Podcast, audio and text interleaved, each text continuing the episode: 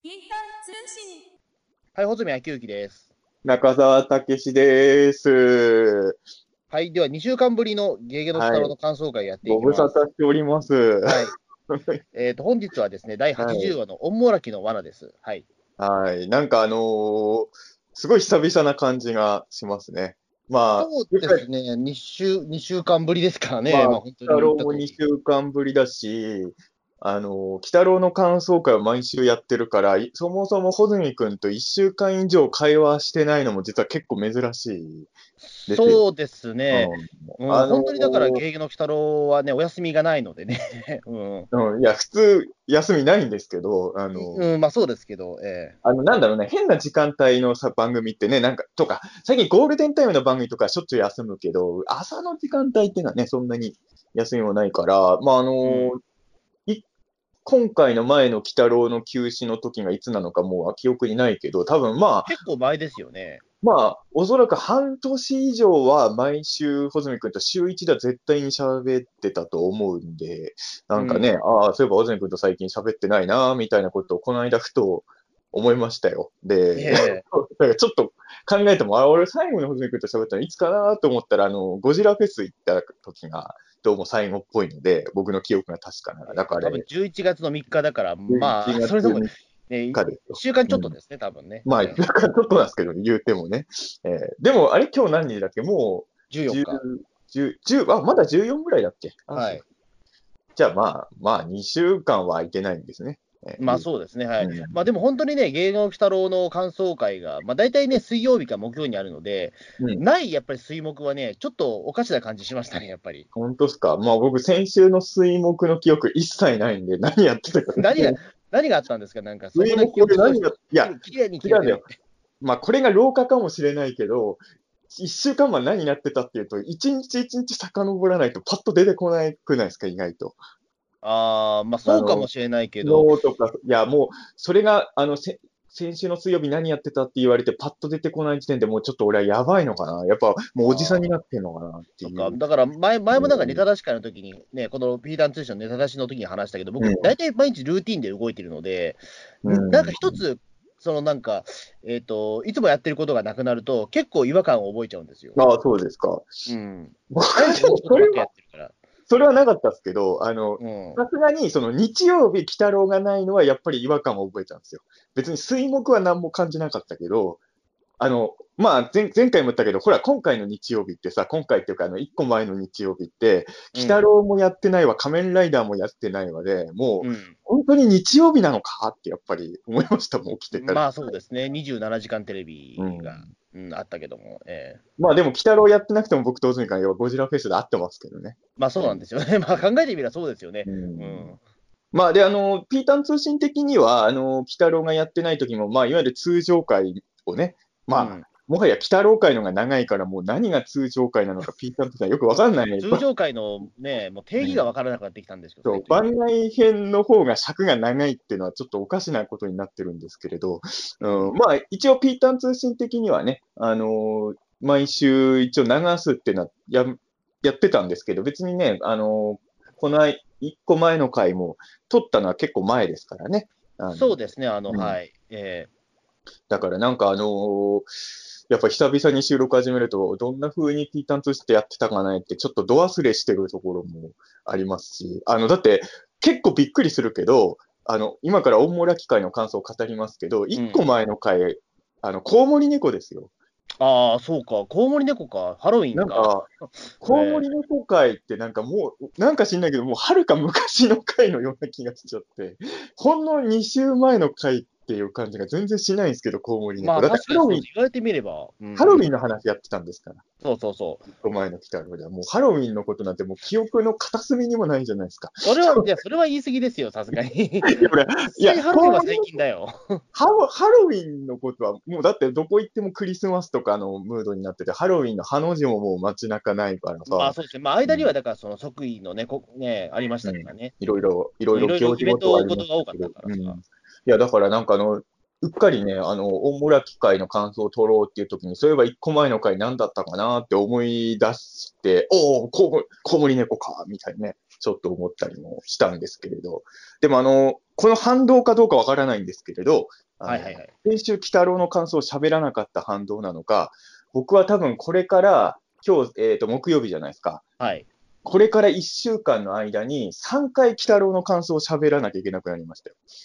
え、何があるんですかそだからおそらく1週間後ぐらいに、えっ、と、次の鬼太郎の感想会、日照り神会の感想もやるじゃないですか。だから、今日と、えー来週の、まあ、水火木あたりで2回は喋るわけじゃないですか。うん。で前もちらちら言ってたんですけれど、あのーつい数日前に発表になったんですけれど、あの、ニュータイプで鬼太郎の記事とかもあ書いてる、あの、ガイガン山崎さんと一緒に、あの、もう十何年やってるのかな、あの、日本オタク大賞っていうイベントをやってるんですけれど、うん。それが、えっ、と、来週の火曜日なんですよ。ああ、なるほど。で、今回ね、あの、俺ね、あの、アニメ鬼太郎特集会をやるのかなと思ってて、その1期から6期まで全部やるのかなと思ったら、あの、基本的には6期鬼太郎特集みたいなんで、結構珍しいですね、確かに。うんだから、ガイガンさんと俺で、まあ司会の方もおられるんですけれど、あの、まあおそらく3時間ぐらい2人で6期来たらどうよって話をするから、俺は1週間の間に多分ね、まあ今日も、今日も来週もおそらく2時間ぐらい鬼太郎の話すると思うから、ほんの1週間の間に俺多分6時間鬼太郎の感想を喋る人になるんですよ、多分ね。いいですね、もうなんかもう、うんそういった鬼太郎のなんか話を長くするテクニックに関しては、多分今、世界で一番多分技術を持ってると思うんですよ。いらない技術ですよ、そんなもん。多分、ひたすら長くこの鬼太郎の話をするっていうことでいう、多分うんあの日本トップクラスの多分今、実力があると思うんですよ、中田さんは。いやいやいやまあでもあの、一応ね、あの、オタク大賞マンスリーっていうやつで、あの、これはあの、ニコ生でも見れるんでね、ぜひ来週の火曜日火曜日ですね。なんで、ええぜひ、あの、ピータン通信リスナーの方も聞いていただければそうですね。ね、うん思いますけどね非。常に多はい。分聞きやすいとは思うので、まあ、いつも多とね、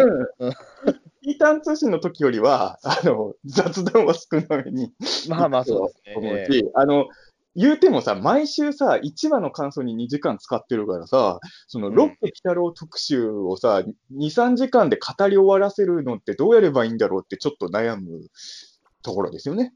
うーん、まあ、そうですね。うんまあ、まあ、その中で、まあ、特にね、印象に残った話とかをピックアップしていくようなそうそうそう。形なのかもしれないです。の、おでもそれ互いもなかなかに、大変ですよね、考えてみたらね。そう、毎週にしかやってるものに関してね。えロッキー鬼太郎の好きな話2つか3本ずつ発表して、えあと、、ロッキー鬼太郎の中で特に気になってるキャラをお互い発表して、は、ああだこうだ言うみたいな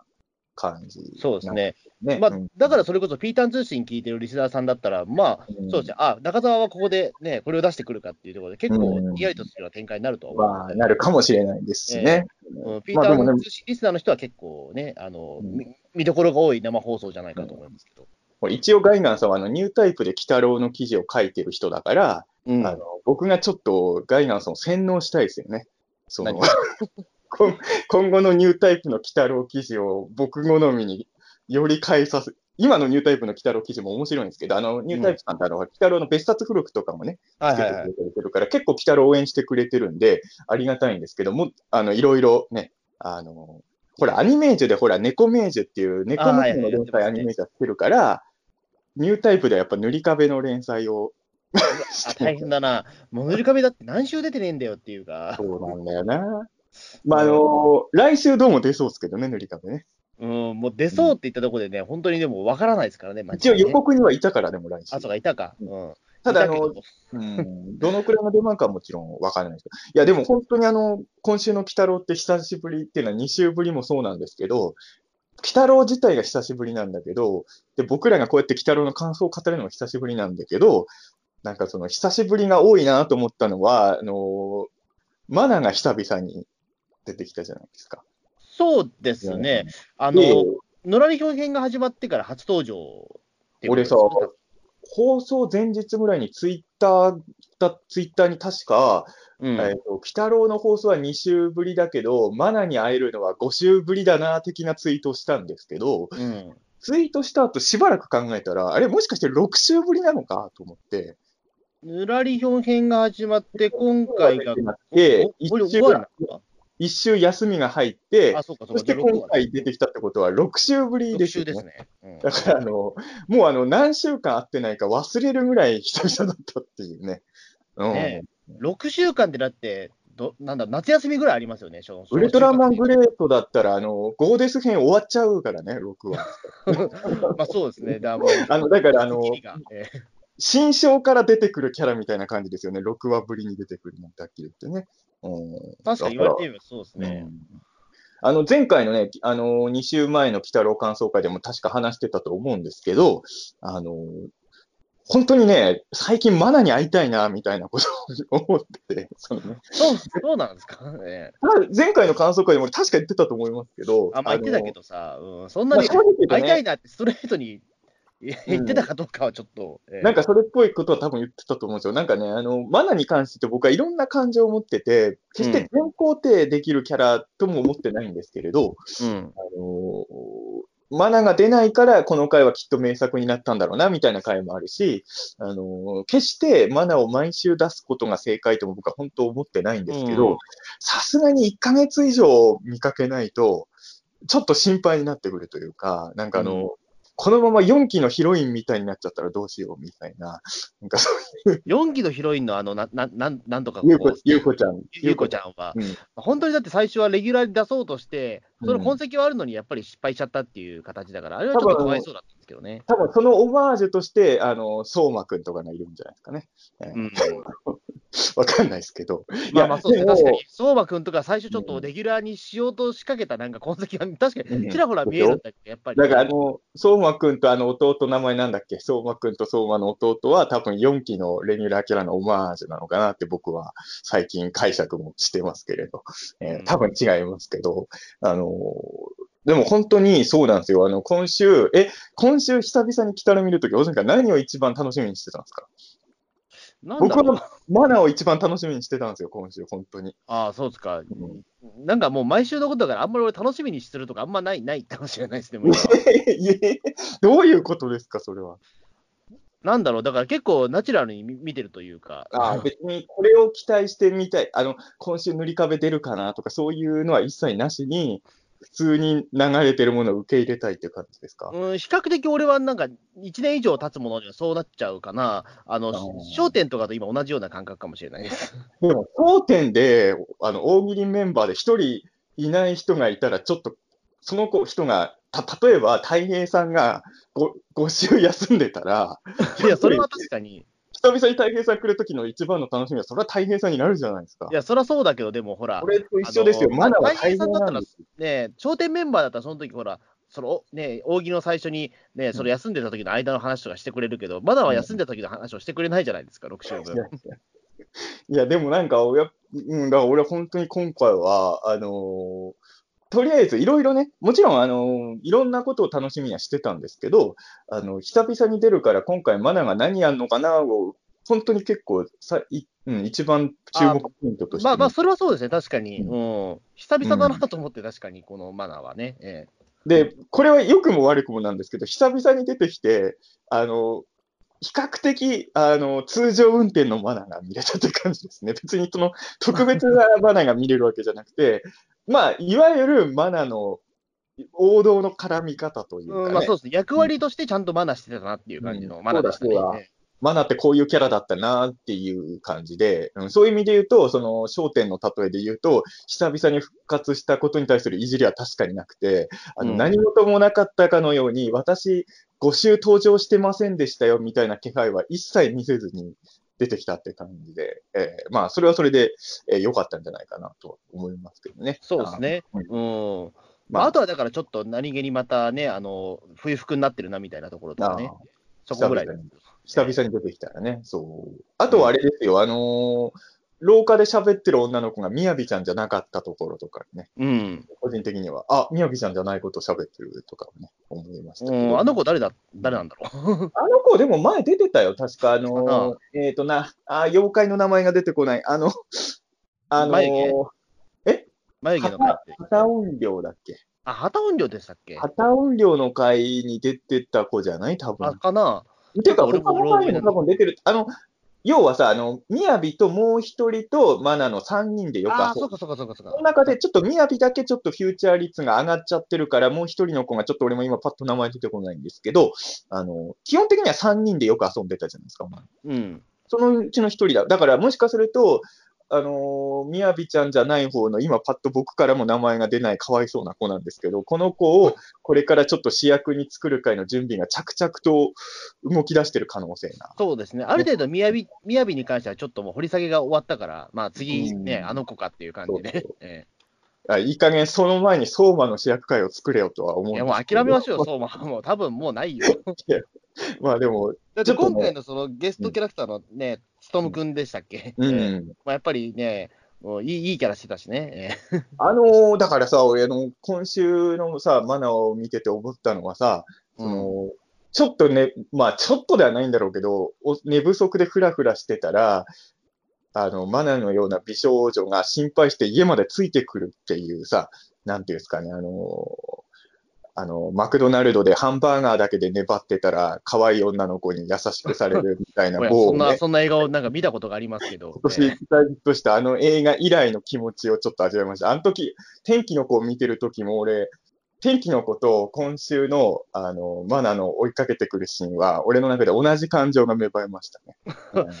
あれでもちょっとあれですよね。あのー えまあ、ね、そのつとむくんが比較的、まあ、ドライな子でよかったけど、でも、うん僕らだったらあれ勘違いしちゃいますよね、多分いや、そりゃそうですよ。だって女の子いしますよね、絶対ね。同級生の女の子がさ、異性の後をつけてくるってさ、そうそう、だから、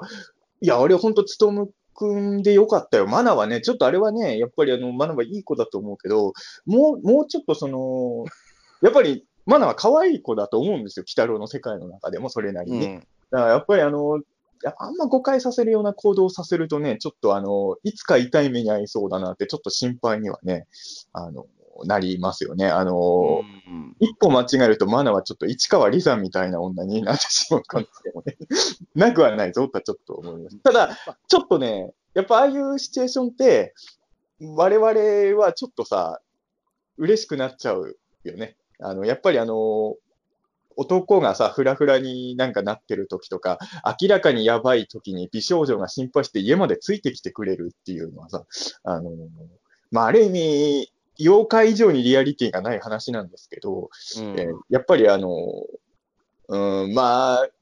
リアルに考えたらこういう行動する女の子って問題もあるような気もするけど、やっぱりこういうところが犬山マナってキャラクターだったよなともやっぱ、うん、思ったし、ね。うん比較的今までマナがおせっかい焼くキャラクターって女子が多かったから、あんまりそこら辺気にならなかったんだろうね。そうですね、確かに。ちょっとお男の子に関しては、うんやっぱりちょっとだけ姉御肌を出したい女の子なのかなみたいなところはね、ちょっと感じましたけどね。うん。うん。なんか、やっぱりよく言われてるのは、まだぐらいの中学生ぐらいだと、もう精神年齢的にはなんか、おその同い年の男子より全然精神年齢的には2、3歳ぐらい上らしいですけどね、なんか女子中学生。うん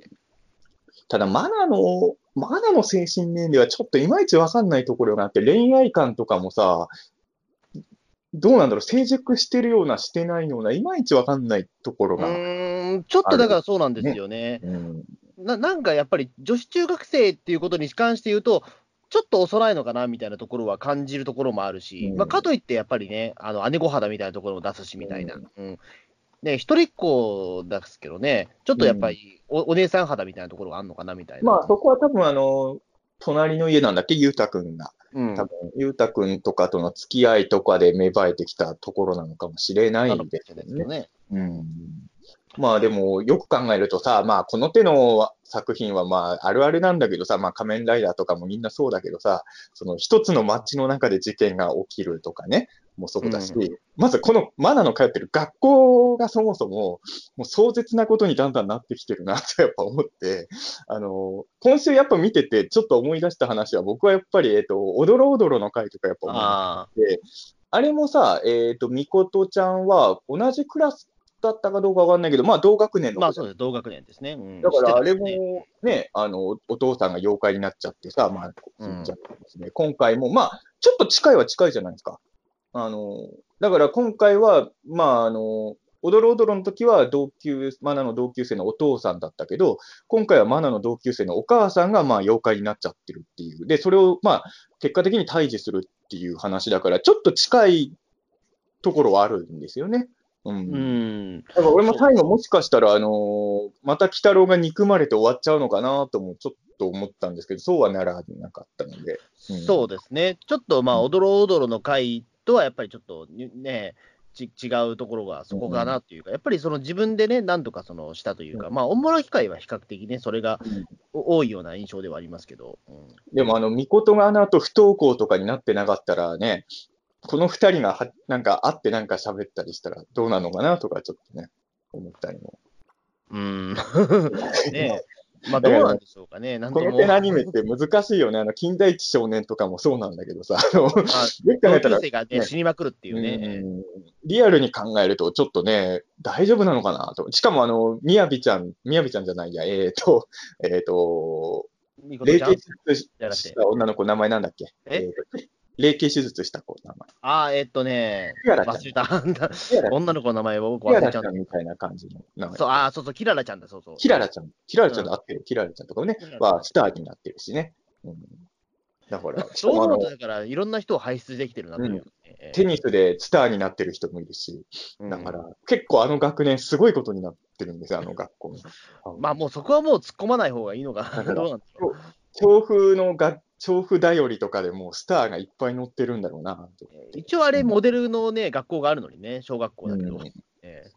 そうなんですよ。今週もさ、すごい調布の街いっぱい出てましたね。えまあ出、てましたね。うん、やっぱりあの、ロやっぱり自分の住んでるとこの最寄りがバンバン出てくるんで、あの、あれなんて言うんだっけ？あの、水、水道局の塔みたいなやつね。はいはいはいやっぱり目につくもんね、あれね。うん。でもやっぱりそのね、出てきたのが、その調布で奇病が流行ってるみたいなね、そうなんだよね。ネットニュースとかね、ちょっとなんかね、規模をつかみますよね、朝からそれはね。調布の町おこしとしては。いや、まあ全然いいんですけど、まず調布で奇でも俺病が流行ってるって、なんでその、ま、町限定なんだよっていうね。え一番わかんないのはさ、あれ現象を見て奇病って発想出てくるかなっていうのはね、ちょっと俺は思ったりもしますけどね。だって、干からびてるんですよ。うんそれ見て、病気って、あと、まあ、うーん、まあ正直マナぐらいになればね、他の人はともかく、真っ先にこれ妖怪の仕業かってなりそうなもんですけどね。うん。それこそ本当ゴルゴムの仕業みたいにね、本当にあの、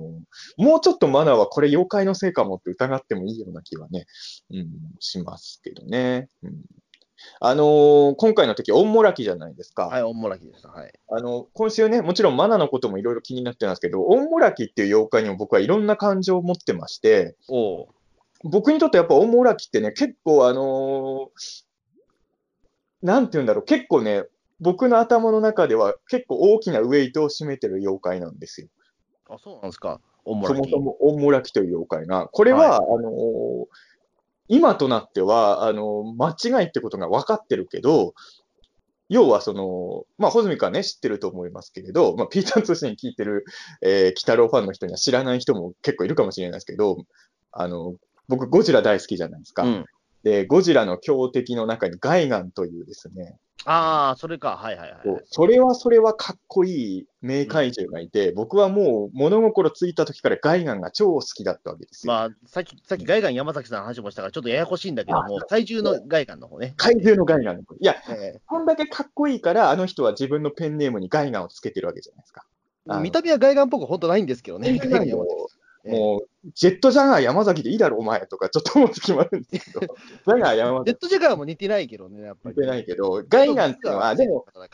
ガイガンってつけたくなる理由はすごいわかるの。ガイガンって本当めちゃくちゃかっこいいから、ええ。で、なんていうんだろうかな、その、ゴジラなんとかって名乗ると さすがに多いってなるじゃないですか。まあ、さすがにゴジラはでかすぎるからな。そうそう。で、まあ、モスラとかもそうだけど、うん、モスラなんとかもちょっとでかいね。ゴジラ、モスラ、ギドラあたりよりは、ちょっと、まあ、一応若干マイナーポジションで、でもめちゃくちゃそこにいる、もう、いぶし銀でかっこいい怪獣としてガイガンっていうのがいるから、やっぱあの、自分のペンネームにガイガンってつけるセンスは、なかなか素晴らしいなとは思うんですが、うんあとにかくまあね、ガイガンっていうのは、まあ、かっこいい。ゴジラファンの間では圧倒的に人気ある怪獣で、で、僕はもう子供の頃からゴジラも好きで、もちろん鬼太郎ももの、どっちも物心ついた時から好きだったわけですよ。で、うん俺確か小6か中1の時だと思うんですけど、あの、当時読んでた本の中で、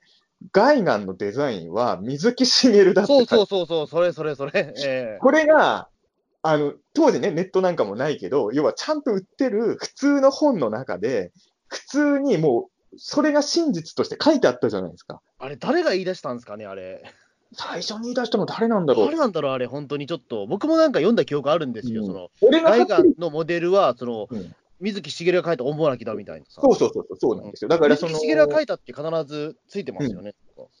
だからその、いろんな本で、まあ、僕の記憶にある限りだと、山田正美さんとかあの辺の方の書いた本でよくそれが載ってたんですけれど、とりあえずゴジラの本読んでたら、普通ゴジラの本の中で水木しげるっていうワードは出てこないわけですよ。うん。でも、ゴジラの本読んでたら、急に水木しげるっていうワードとともに、オンモラキの絵もどっちも載ってたのよ。うん。で、ガイガンはこのオンモラキがデザインのモデルになってるって書いてあって、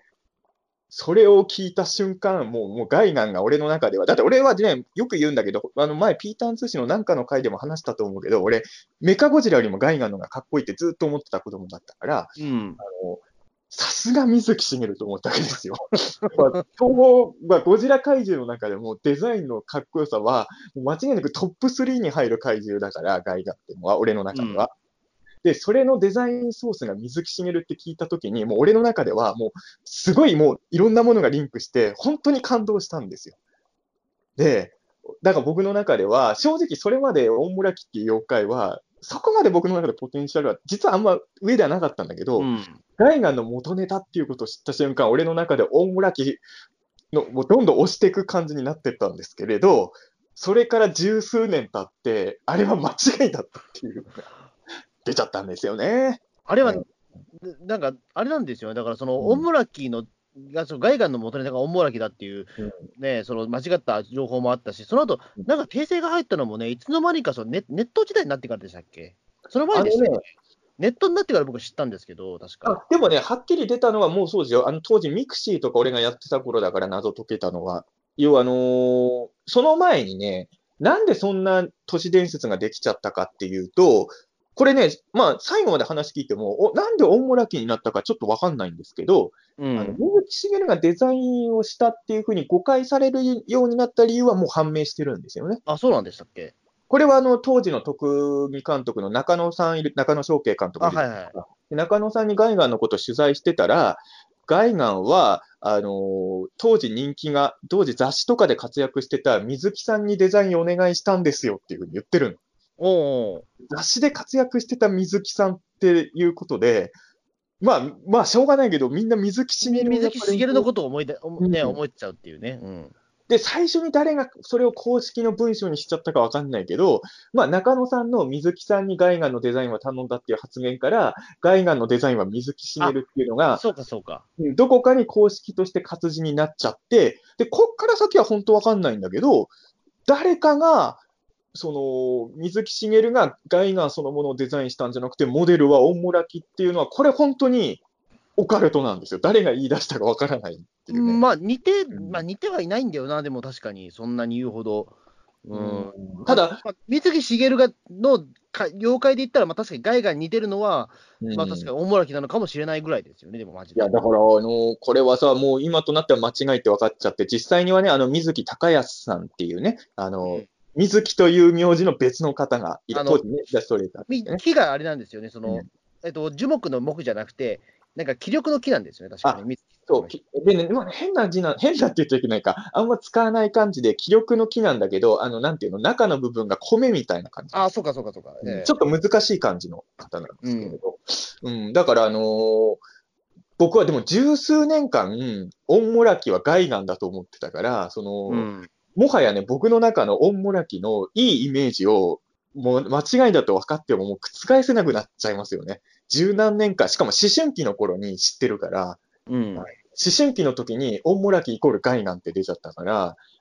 俺からすればもう、そうね、思春期に影響を受けた妖怪、オンモラキですから、まあちょっと僕の中でオンモラキへの思い入れはやっぱ深いんですよ、そう考えるとね。うん、なんか妖怪と怪獣のそのなんかミッシングリンクみたいなね、なんかそのロマンは僕感じたのは確か、やっぱり僕も多分知ったのは小学生ぐらいだったかもしれないけど、すごく感じたのを覚えてますね。うん水木先生の漫画の中でも明らかにモスラみたいの出したりとか、もっと言うとね、貸本時代のあの、いわゆる大怪獣の元ネタ見ると、本当にゴジラの血そのものを人に輸血したりしてる話じゃないですか。うんだから、その、水木先生自身がすごい東方特撮意識してたから、まあ、そこから繋がるものとして、大村木海岸っていうのはすごい説得力はありそうまですねね逆輸入的な感じでね。うん。変な話、やりすぎ都市伝説で紹介したらリアリティナンバーワンぐらいのね、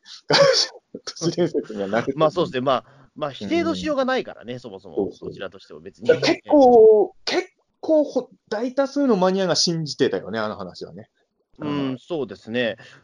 まあ考えてみれば、まあどうどうなんだろう、それはっていうふうにね、まあ、うん実際似てないからね、だって、オモラキとガイガンは別に。でもこれが、やっぱ人間の先入観なのかな、オンモラキがガイガのデザインの元ネタだっていう風に書いてある本見たら、なるほどってやっぱなったけどね。まあそうですよ。まあ僕もその時なるほどと思ってしまったんだけど、うん僕よく考えたらおかしいなっていうのはね。今となっては確かにそんな似てないんだけど、当時は、あなるほどなっていう風にはやっぱ思ったし、そこはさ、ほら、中野監督も天才だからさ、うんそのオンモラキからガイガンまで発展する、しててもおかしくないじゃない。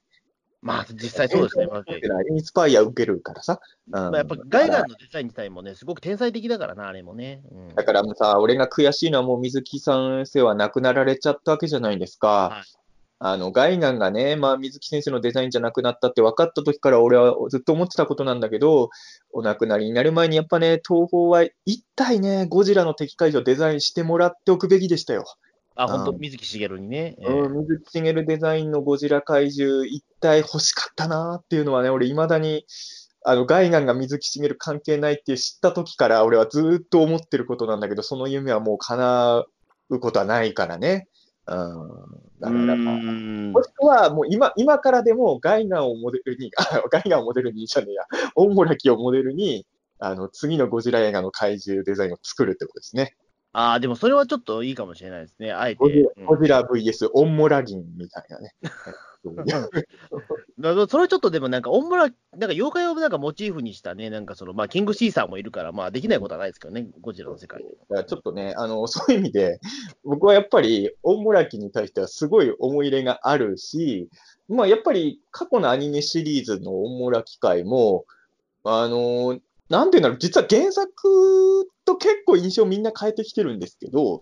あのうん過去のアニ、まあ、今回のロッキーのそうもそうなんだけど、オンモラ機械って、うんなんて言えばいいんだろう、ちょっとやるせない結末の話になるじゃないですか、アニメだと。そうですね、まあ、死体を動かすっていうところがすごくその焦点になってますよね、やっぱり。うんそれが多分、皆さんの心に印象に残るエピソードになりやすいっていうことだと思うし、実際、オンモラ機械っていうのは名作揃いだと僕は思うんですけど、あの、意外と原作はそういう要素全然ないんですよね。どちらかというと、なネズミ男と目玉の親父のドタバタみたいなところですよね。まあそうそう。あの、この話はさ、あの、要はその、いつも通り事件の依頼が来て、あの、謎解きに行って解決するって話なんだけど、目玉親父がね、目玉、あネズミ男にね、耳元でこちょこちょして、最初はわしらだけで行こうって言うから、鬼太郎は、あの、最初行かないんだよね。うんそう。だから実は、割とネズミ男と目玉親父のコンビ感の話みたいので、いわゆる水木漫画特有のちょっととぼけた感じが、どっちかというと強調されてるエピソードで、あのーどうしてもさ、ホットケーキっていうと僕らは、あの、ベリアル会をさ、あの、うんまず真っ先に思い出しがちなんだけど、この回も、あの、座布団のようなホットケーキ出てくる。そうそうそうそう、えで、あのーこの時はあれだよね、あのーじ依頼者、あの、解決してほしい、なんか自分の身の回りになんかおかしなものが出るんですって言って解決しに来た青年の方が、ネズミ男に、あの、座布団のようなホットケーキを今夜は用意いたしますので、みたいなことを言って、えうん。で、めネズミ男がその座布団のようなホットケーキに蜂蜜を大量にかけて食べるんですけどね。うん。そこがやっぱり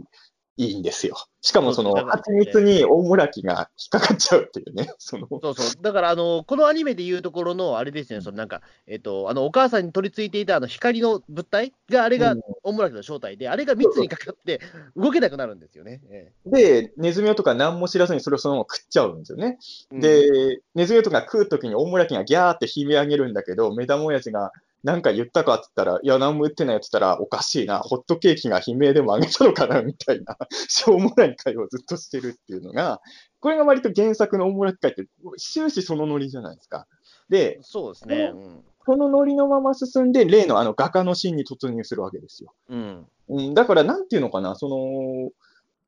アニメの中だと割とやるせない話が、その、例えば4期だけでそういう変更したんじゃなくて、割とアレンジがそっち系に行くっっていうのがアニメだとちょっとパターン化したんだけど、もともとの原作は全然そういう話じゃないから、おもらきかいって、そういう意味ではなんか不思議ななんか成長を遂げてる話ですよね、そのアニメうーんと、どう、だからなんていうか、あれですよね、その、まあ、その原作でも、そのなんかガールフレンドのその死体をみたいなところはあったから、多分、うん。まあ、言ってしまうと、あの青年のやっぱり感覚としてはおかしおかしいじゃないですか、言ってしまうと。そこになんか正しいと思わないのかっていうね、え原作の方ね。え原作の方ね。うん原作はだから彼女がもう死んでるって気づいた時点で、彼女のことを思うんじゃなくて、自分があの子に襲われるかもしれないっていう、もう恐怖しかないんだよね。そのそうそうそう。だだからそこでね、う、もう、あのなんかそういったヒューマニズムな話を持ってくるのはもう無理だから、うん、まあ、だからやっぱりアニメにするときは、やっぱそこ無理が生じるから、やっぱりちょっと、その死体、ね、その死体を愛してしまったものの悲哀ですよね。それを出そうというか。原作の方のせいにはちょっと穂積君みたいなやつだったね。いや、そうでもないですよ、でも。まあまあ、でもあれですよね。だからあのーまあ、でも確かに、そういう意味で言うと、アニメのアレンジっていうのは正解だったとは思うんですよね。うーうんん、まあそうですね。まあ、今、あれをそのままアニメ化したら、多分ね、突っ込まれると思うんですよ、間違いない。でも、あれをそのままやっても面白いと思いますよ。まあそうですね、まああれはね、あれで面白いんだけど。どっちも、ただ、やっぱりその、今今で言うさ、ヌラニヒョンが鬼太郎の宿敵になっちゃったのと一緒なんだけど、うんその、1回だけならともかく、まあ3期、4期、5期みたいな感じで、割と、大村機会をちょっとやるせない話みたいにやるのが続いちゃってるから、今からちょっと原作っぽいノリに戻すのは、多分、ちょっと難しいかなとは思うんですよ。要はその、ヌラリヒョンを今もう最初の原作の時みたいに1話単発の敵にはもうしにくいじゃないですか。うん多分、おもら機会を、その、やるせない話とか切ない話みたいな路線から切り離して、ひょうひょうと描くっていう方向に戻すのは、ちょっとい、今からだと難しいのかなっていうふうには。うんまあ、そうですね、特に今、そのね、まあ、言ってしまうと、鬼太郎のその相方ポジションもネズミ男じゃなくて、ね猫娘になっちゃってますからね、ロッキーだと思う、完全に。でもそこは別に、アレンジの仕様だと思うんですよ。例えば 5, 5期の時も、どっちかっていうと相棒は完全に猫娘だったけど、カワウソ会は完全にネズミ男相棒にしてたわけじゃないですか。うんまあロロッキーで言えばエリート界とかはやっぱネズミ男相棒としてちゃんと配置できるし、うまあ別にそこはそんなに問題ないと思いますけどね、回によって、この回はまあネズミ男相棒回なんだなっていうふうにはできるとは思って。うんでも多分、まあ7期、8期があって、そこでおもらきをやるかどうかわかんないけど、多分今後もアニメの鬼太郎の独自の進化としておもらき会は多分この路線でいろんなパターンを見せてくる方向に成長していくのかなっていうふうには、個人的には。うん。まあ、そうですね、やっぱり、まあ、この、まあ、この世になきものをね、やっぱりその愛してしまった男の悲哀みたいなところはね、多分まあ、これは時代が変わっても同じというか、まあ、そこで言うと、今回、だから、その、お母さんと子供の話にしたっていうのは新しかったかもしれないですね。そうね。あのーまあ、オチの方にの話にもなっちゃうけどさ、なるほどなと思ったのは、その、この時のこと覚えてるって言って、あの、待ち受けにしてる画面を見せるじゃないですか、あの青年が。で、でお母さんが覚えてないって言った後に、まあ、正直言うとね、その、このこと覚えてるみたいなことを、後場で聞くみたいなシチュエーションはアニメとか漫画だとよくある展開じゃないですか、そこまでは。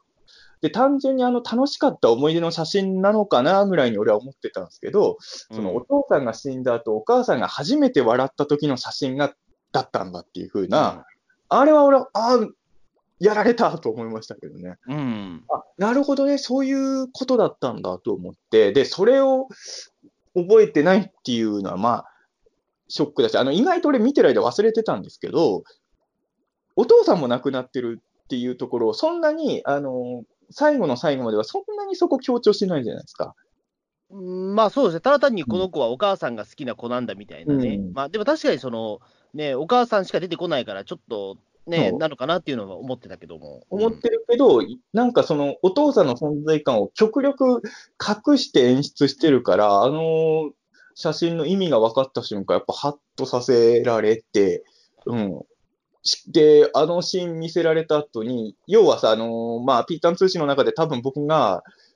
統計取ったわけじゃないけど、鬼太郎にはぜひこの技やってほしいってリクエストランキングの1位が今回の、要はあの封じ込める技なんですけれど、うん。とにかく僕はピーターン通信の中で何度も鬼太郎にはあれやってほしいんだよなって言ってて、まあ、今回ようやくそれが見れて、もちろん嬉しかったんだけど、その、やっぱ最後、あの青年にやらせるっていうことでさ、その、全然意味合いが変わってくるわけじゃないですか。うん。もう、要は、鬼太郎、そういう意味で言うと、おどろおどろ会ともちょっと違っちゃってるのは、鬼太郎が倒すんじゃなくて、もう、あの子自身に母親の姿をしてる、まあ、妖怪をやっつけさせるっていうのは、なかなかハードで、うん、あ子供にやらせるんだと。俺、だから、あの、絶対にあの子が、駆けつけるのはもう予想できてたわけじゃないですか、マナが見張ってる。まあ、マナ、全く見張りとして役に立ってないってことなんですけど、ねえ。もういや何何をやってたんだって思っちゃうけど。ど、まあまあ、でもそれはしょうがないですよ。でも、ああいうこと、ねえ、なったらもう止められないもんだって、あれ。ねただ、駆けつけるのは予想通りだったけど、要はその、あの子の前で鬼太郎がお母さんの姿の妖怪を倒しちゃうっていうオチなんだろうなと思ったら、あの子自身に最後の一筆を書かせるっていうのは、うん、だからクライマックスはその、あの、待ち受け画面の写真の意味がわかるところもそうなんだけど、あの、結構予想を飛び越える瞬間が僕からすると2つもあったんですよね、あのクライマックスは。あ、だからすごい、あ、すげえなと思いましたね。そうですね。だからまあ、やっぱりだからそこで言うね、その、僕ね、あの、目玉親父のやっぱりその説得の仕方とかもね、すごく、うん。あの、そんまあ、ね、お母さんはそんなことし喜ぶんかみたいなところとかね、うん結構グッときたところもあったりとか。うん。なんか結構ね、あのクライマックスで怒涛のね、うん、うんやっぱりだからその、うね、どうしてもそのやっぱり息子には、その子供には見せたくなかったっていうところのね、その親父さんの葛藤とかもね、うんそう。あるし、あれはやっぱり目玉親父が言うのが一番いいもんね。当たり前ですけどね。やっぱり親、ね親目線で語れるキャラクターだから。あとはやっぱりその、あの場にマナがいるっていうのも結構、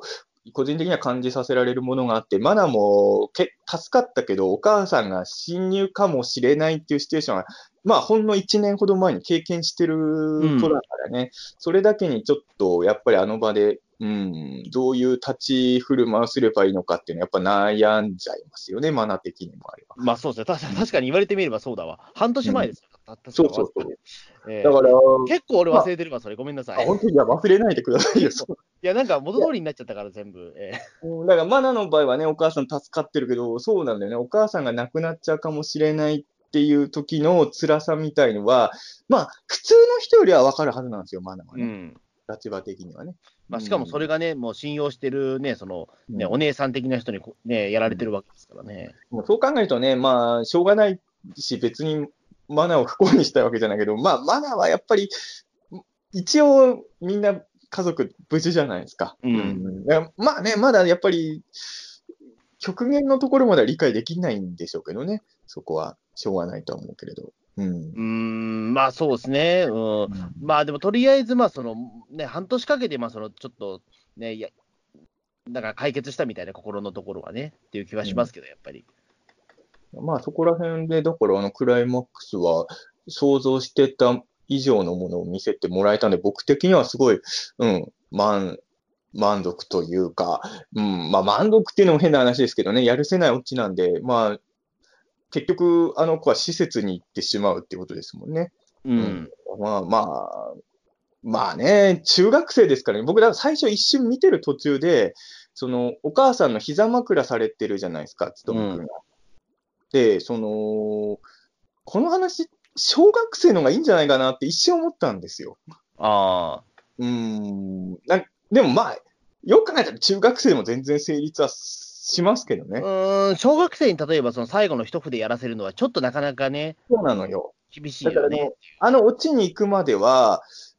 もしかしたら小学、いやでも中学生の男の子がお母さんに膝枕ってあんまりないじゃないですか。うん。わかんないけどね。まあそれは、もしかしたらみんなに言ってないだけで、全国的にみんなやってんのかもしれないけれど、うん。ただ、あのオチを見ると、あの、やっぱり中学生で正解だったと思うし、まあもっと言うと、あの家の家庭環境とかいろいろ考えたら、しかもつとむくんはお母さんが一回死んだのを見てるわけじゃないですか。うん。で死んだお母さんが生き返ったみたいな体験までしてる上でっていうの、で要はさ、この話ってさ、多分1回目見るときと2回目見るときだとちょっと印象が変わると思うんですよね。うん。こういう過去があって、こういう意味があるんだって分かった上で見ると、意外と、あの、1回目見たときに、例えば僕が思ったような、小学生の方がこの話成立するんじゃないかっていうのが、ああ、違かったんだっていうのが2度目で分かるっていう感じはあるんで、あの、ぜひね、あの、録画してる方は、あもしくは、あの、何らかの配信、公式配信。ですね。まあ、あと数日でまた配信が始まるので、み、は見れ、見たらいいと思いますよ、もう一回。あの、配信で思い出したんですけど、あの、DTV さ、俺 DTV は見れるんですけど、うん、7支援までしか配信してないんですね、DTV は。あ、本当ですか、鬼太郎。あの、2年目からの話は、えっ、と、だから、えっ、と、49話ぐらいだっけ ?7 支の決着、うんあの、そうなんですよ。あの、四、地獄の4章編からは DTV は配信してないんですよ。じゃあ、ちびねこ娘が登場して終わりっていう。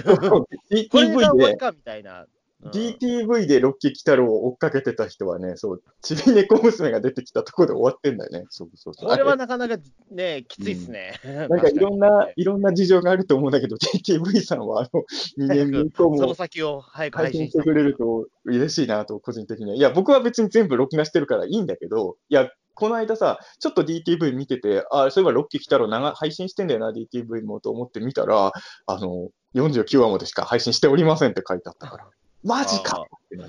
じゃあ多分だから今年、なんだろう、コンクールが終われば、もしかしたらね、うん、ん、1年ごとに更新していくのかもしれない。いや、そんなことないですよ。あの、あの、い1年目の鬼太郎は何週、1週遅れか2週遅れか忘れちゃったけど、毎週ちゃんと。あ、じゃあ、じゃあまた、じゃあ来週ぐらいだったら、じゃあその次、うん、そう、追っかけ配信してくれてるけど、うん、なぜかね、まあいろんな事情があるのかもしれないけど、DTV は1年で、1年分しかそれやってないっていうね。あるので、まあ、だからあの、他、俺、俺は普通に録画してるから、あの、どこの配信でやってるかちょっとあんまわかんないです。アマゾンプライムとかで配信してるんだっけ？はしてないんですよね。どこでやってるのネットフリックスではやってるんですけど、ただこれ一周遅れなんですよ、配信が。なるほど。だからね、言ってしまうと、リアルタイムを見逃してしまうと、1週間待たないといけないんですよ。そこで言うと、実はね、すごくね、鬼太郎の感想会って、あの、うん、リアルタイムで見れない人とか、遅れその放送局の都合で遅れてる人は、本当申し訳ない放送になっちゃってますこれね。ねそうか、そういうことも起きてるんだね。やっぱ僕らどうしてもね、自分の視聴環境しかわからないからね。ねそう、だからネット配信で見てる人っていうのはもうね、あの、まあ、ちょっと、鬼太郎の感想とか遅れなくて、ちょっと、かわいそうなにしちゃうというかね。えー、なるほど。ちょっと申し訳ないなと思う。そこはちょっと申し訳ないんですけど、まあ、もうここまでやってしまったものなので、ちょっと今更変えられないので、本当できれば配信もっと充実してほしいですね、いろんな。そう、それをもうね、あの願うしかないんですけどね。えー、なるほどね。えー、まあ、あとは今週の回で言うと、今週、でもあれか、でも出たキャラクターで言うと、要はさ、マナが今回、えっ、ー、と、6週ぶりでしょ？うん。来週で、だから多分塗り壁が7週ぶりってことですね。え えー、まあそうですね。そう。だから来週は比較的ゲゲゲファミリー、予告見る限りだとほぼみんな出るんだね。うん。マナがまた出ない可能性はあるけど、うん。だからまあちょっとそういう意味で言うとね、なんか、なかなか、うん。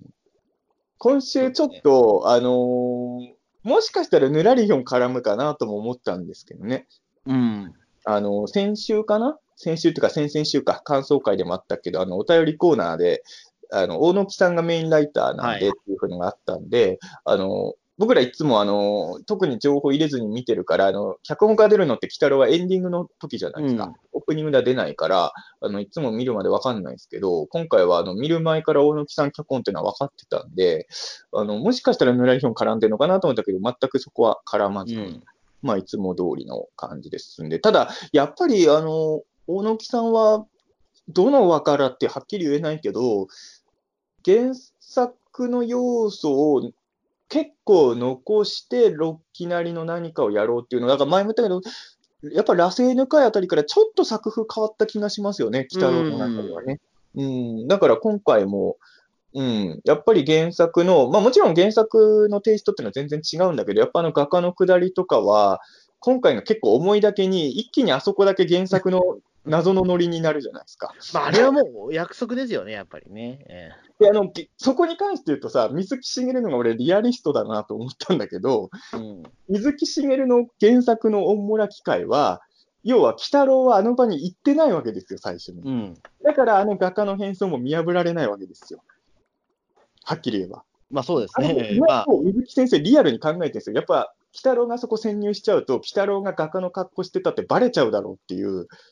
珍しいんですよ、これ、水木さんの漫画では。意外とリアリティを考えたちゃんとそこは整合性取って、うん最初はだからネズミ男と目玉の親父でしか動かさなかったっていうね、ちゃんとそこは計算があるんだろうけども、そこで言うと、今回のアニメはもう、オンモラキと鬼太郎、もう直接顔合わせて、まあ、猫娘もね、どっちも顔合わせてめっちゃバトってるわけじゃないですか。うん、でもその後あの変装で、まあ、鬼太郎は100歩ずってともかく、猫お姉さんサングラスかけてるだけですからね。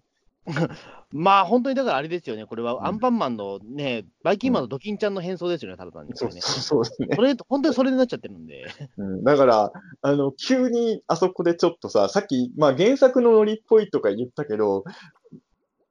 オンモラ機械で言うと原作よりもリアリティラインを下げてる演出なんですよね、あそこはね、珍しくね。うん、ちょっと独特のう。へんてこな感じになりましたけど。うんちょっと思ったんですけど、あの、その、つとむくんのお母さんは、うんあれはもう記憶自体がもうないないんですよね、もうそのいわゆるその人間だった記憶。あのラットの展開を見る限りはそそううだよね。いうことですよね。だから、あの、オンモラキは、今回見る限りだと、少なくともつとむくんの前では優しいママモードで料理もなんか凝った料理作ってるし、うん。なんとなくだけど親戚付き合いも一応してるっぽいじゃないですか。親戚っていうか隣近所付き合いも。だから、うんそれってオンモラキの、オンモラキが芝居してたのかどうかがちょっと、ね、思ったけどね、そこは。そう、だから好きな色は灰色ですっていうのは、あるいはオンモラキが好きな色を答えたっていうことなのかな。それはそうかもね。オンモラキはやっぱり灰色とか好きそうじゃないですか、妖怪だし。うん、あとはどうでもいいけど、だからあれでしたね、まあ、そのうん好きなた好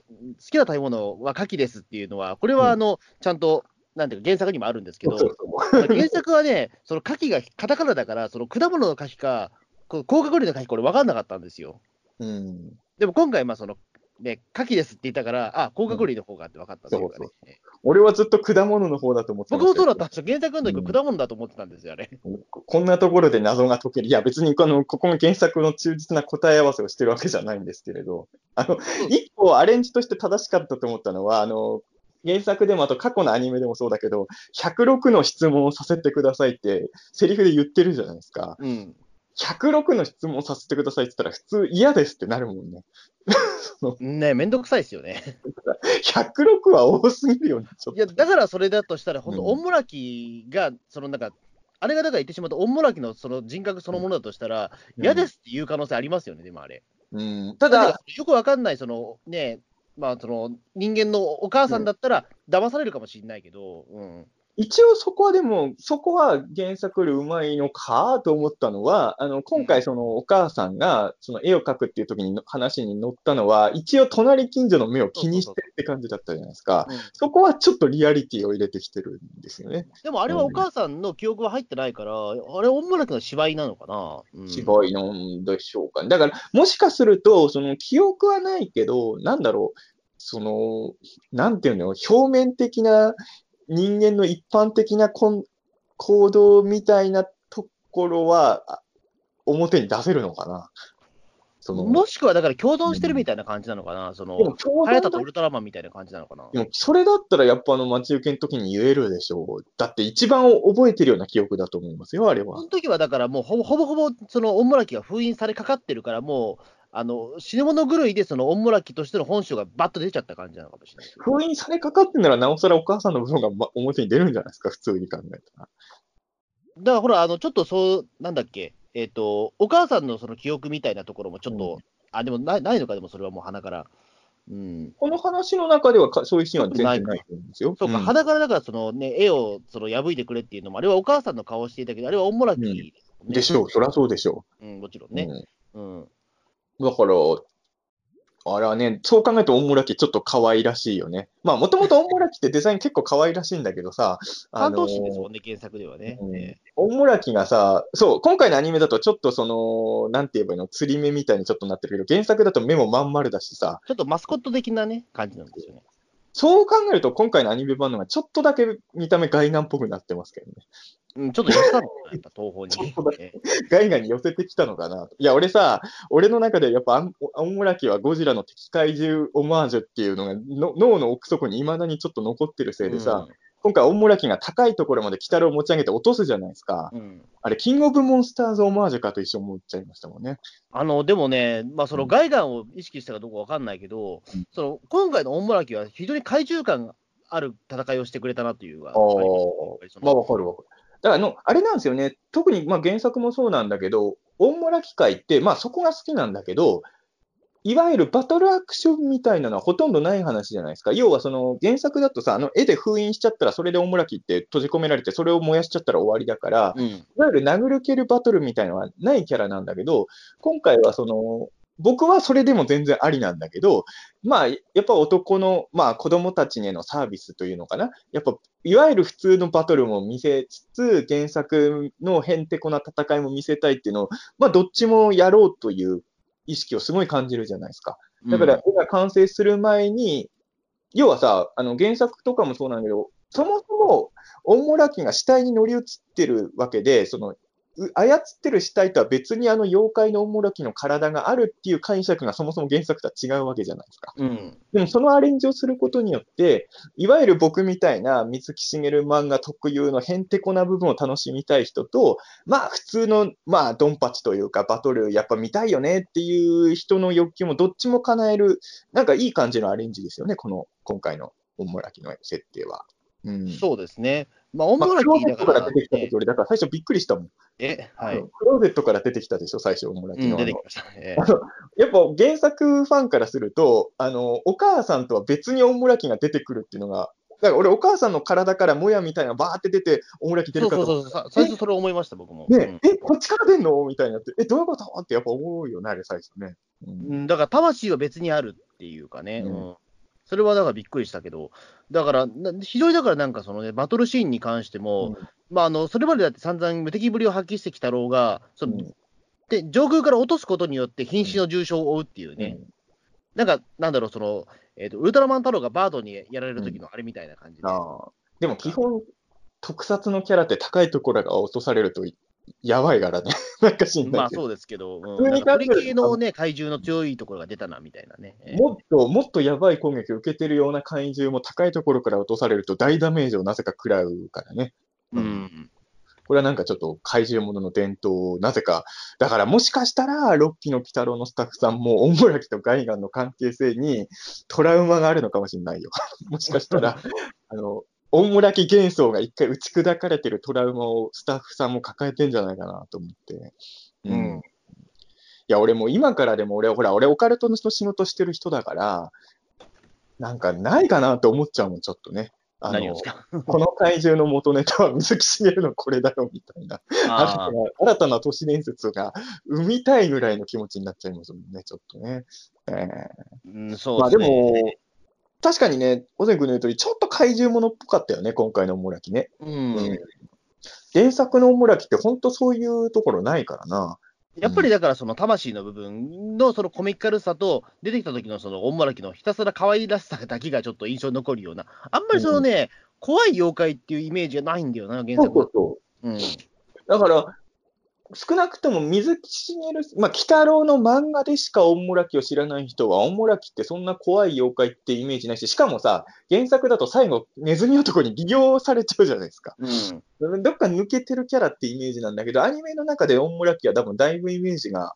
変わってきて、でも多分、その、人の死体を操るっていう設定考えたら、アニメのスタッフさんの考えてることが普通だと思うんですよ。水木しげる先生が、やっぱこれ褒め言葉ですけど、水木先生はやっぱおかしかったんですよ。う んそうですね、確かに。この妖怪の設定を思いついて、あのストーリーにしてる水木先生がやっぱちょっと常人と違うっていうね、ことだと思うんですけど。まあ、でもあれでもともとその死体をね、操るっていう妖怪ではあるからね、これはね。うん。やっぱそこに注目するのが大事だとうそうだと思うんですけどね、やっぱりね。もうこのオンモラキってさ、いつも、まあ、常にクローゼットかどうかわかんないけど、家の中にいるんでしょあの、あの人、ヨガの妖怪は。それうんもあの鳥バージョンが。えー変な感じですよね。だから、まあ、あくまでもあれなのかな、その、意識も普段はお母さんの中にやっぱ完全に入ってるんだろうね。で、危機の時は、あの、妖怪の体を使うっていうことで、だから、普段はあの、クローゼットの中にいるオンモラキの中には何の心も入ってないんでしょうね、きっとね。うん。いざという時に発動するって感じなんだろうね、あれが。うんそうですね。だからまあ、言ってしまうと、まあ、ロッキー・キタロウにおいてはあれすらも仮の姿なのかもしれないですけどね、あの鳥バージョンも。え、そうなの？いや、多分違うと思うけど。それは違うんじゃないですか？違うかな？うん、いや、わかんないけど、いや、あの姿はおもらきでいいんじゃない？まあそうか、でもそうしないと、まあ、原点からおかしくなっちゃうか。うんうん、まあ、わかんないけどね。まあ、その、あの、取り付いてるあの、ふわふわしてるものがおもらきで、なんか、ちょうどいい妖怪の死体があるから、あれを利用してるっていう考え方も、まあ、できなくはないのかもしれない。うんうんまあちょっとそこら辺は、あの、原作とかからも離れて、いろいろ妄想が膨らめさせられそうなロッキー・オンモラキでは確かにあったのかな、うん、と思いましたね。うん、じゃあそろそろこれでお便りいきますか。結構ね、お便りね、いっぱい来てるんですよ。まあ、2週ぶりではありますからね。まあそうですね。そのもあってね、あいろいろ来てるんで。じゃあ、えっ、と、紹介していきましょう。はい。えーコニャンさんからです。はい。えー、鬼太郎80は悲しい話でした。ストムは苦悩の末に本当の母じゃないと悟り、鬼太郎たちに協力、少し違いますが、小野崎がおどろおどろになった自分を殺すよう願い、結果的に、えー実行した鬼太郎を憎む御事とは同じマナの同級生ながらある意味真逆になったと感じますと。もう一つですね。えー鬼太郎80は、前回の草尾武さんがウォルフガングとコウモリ猫の二役かと思えば、今回務め役に、えービクター・フランケンシュタインの白石涼子さん、その母親役で、5期で奄美族のミュウだった、えー、厚さんのますみさんとスタッフさんのこだわりを感じるキャスティングですねと。はい、でもう一つですね。えー第100、ビータン通称第173回より、声優さんについての話題にちなみ、穂積さんに質問ですと。あ、はい。えー前から鏡じじいの塩谷幸三さんが4期で小泣きじじいだったので、6期で小泣きと会話すると声を混同するとおっしゃられていますが、5期で小泣きだった辰田直樹さんも、えー耳長や油すましで小泣きと絡みがありましたけど、やはり混同されますかと。おうじゃあまずは質問から。質問から、はいちょっとね、そうですね、5期はちょっと10年前だから、あんま覚えてないけど、多分混同してたような気がするんですよ、確かに。ああ、そうなんですね。やっぱり僕の中で、やっぱ4期が僕、初めてそのリアルタイムで見た鬼太郎だったんで、やっぱりそうですよね、塩谷幸三さんは小泣きじじいなんですよね、僕の中ですごい。うんだから多分こん当時混同したと思いますね、多分ね。俺あんまりそれは本当ないんだよな。小泣きじじいの声はやっぱでも、中田さんだって 3, 3期世代ですもんね、言ってしまうと。うん、まあでも4期も、世代的にはまあ最初に入ったのは3期だけどね、確かに。うん。でもあんまりそういうの本当に感じない人で、なんか、ほら、あの、例えば5期の時とかだと、なんか、すごい、なんか、鬼太郎を聞きながら、コナン、コナンとか言う人いたじゃないですか。うんうん。まあ、あと、3期で言うと、あんまあ、鬼太郎の方が先だけど、アンパンマン、ねうんアンパンマンと鬼太郎とか言ってるけど、俺、本当にね、全然、あの、シャッフルして見ててもね、全然平気なんですよ、そういうのね。あ、そうですか。うん。うん、あのーやっぱそのイメージなのかな。うん。うん、あんまりね、自分そこはね、うん、感じない。もしかしたら小学生の時は感じてたのかな。ある時期からはね、本当に声優さんの被りとかは、あんま気になん、気になんないというか、いや、混同は全然しなくなりましたね。うん。ああ、まあだからちょっと、鬼太郎みたいに、その長いスパンでやっている作品だと、あの、昔のキャストさんが出演されるっていうことがやっぱあるから、うん。そこでちょっとね、あれ頭ちょっとごっちゃになっちゃう時あるんですよ、やっぱり。うんでも、そういう人が、もし穂積君みたいな人の方が世間に多いんだとしたら、あの、コニャンさんは、その、例えば今回のキャスティングとかもスタッフさんのこだわりを感じるキャスティングですねっていうふうに、長所として語られてるけど、もし世の中が穂積君みたいな人が多数だったら、むしろデメリットになっちゃうんじゃないですか、それは。あまあまあ、どうなんでしょう、でも、あの、まあその、えっ、と、しね、浅野真澄さんとかはやっぱ気づかなかったから、多分だからし、なんだ塩谷幸三さんの声がやっぱ特徴的、まあ別にそのね、他の方が特徴的じゃないってわけじゃないんだけども、うん。イメージが強すぎちゃってるだけだと思うんですね、多分ね。しかもレギュラーだったし、だって、小崎じじいはやっぱり。まあ。まあね、だまあまあそこは人によるんでしょうね、多分ね。いや、僕はやっぱり比、較的でもあれですよ、でも5期はやっぱりでも、まあ、高山みなみさんの声を聞いたとき、やっぱコナンって思っちゃいましたけど、最初の頃はすごい。ああ、そうですか。結構長く？しばらく半年ぐらいはコナンだと思ってたかな、なんか。半年は結構だね。うんまあやっぱりでもそういう、ことなんだろうな。やっぱコナンだな、これこの子はと思っちゃって。うんやっぱみんなあの当たり役のある人ってそこが悩みだって言うじゃないですか。あの声優さんも役者さんも。もうそれだけの人よく言うのがね、ほら、田村正和さんが完全古畑になっちゃったみたいなね。うん。うんでもそれで言うと、例えばロッキーの鬼太郎で言うと、野沢雅子さんの目玉親父とこれ1話から目玉親父ってやっぱなりましたけどね。全然悟空って思わない。あの、悟空って思ったのは、あの、枕返しの時だけですよ。まあそうですね。あの時は悟空でしたけど、完全に。そうそれ以外の時はね、あやっぱりね、あの、目玉親父聞いてる時に悟空が読み入ったことはないですね、本当に俺は。まあ結構変えてらっしゃると思うんですよ。どちらかというと多分、今の素の野沢雅子さんの声に近いんじゃないかと思うんですけど、多分。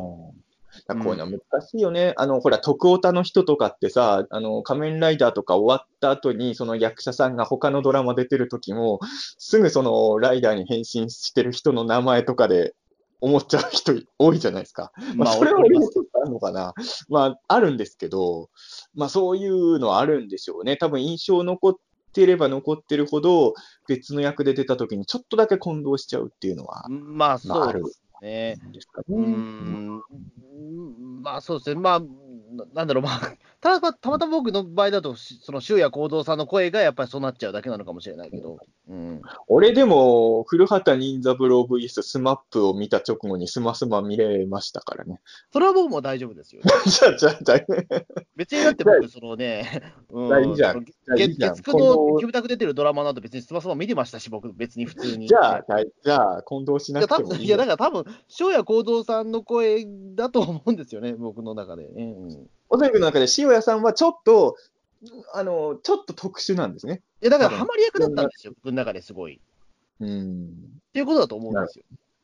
あの、ウルトラ怪獣大百科でずっとナレーションがザラブ星人だと思っちゃうタイプですか？いや、でもそれはないじゃないですか。だって、いやだから俺もそれはないんだよ。青木さんのザラブ星人は、だって、俺はそれないし、あの、塩谷幸三さんに関しても俺はそれなかったんだよ。あの、全然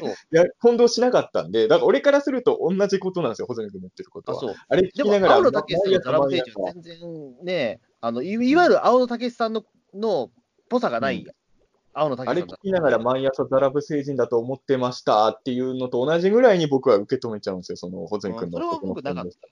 すね。まあ、人によるんでしょうね。多分印象に残る声ってあるじゃないですか。あ、それで近いことで言うと、俺は前もピーターン通信で話したかもしれないけど、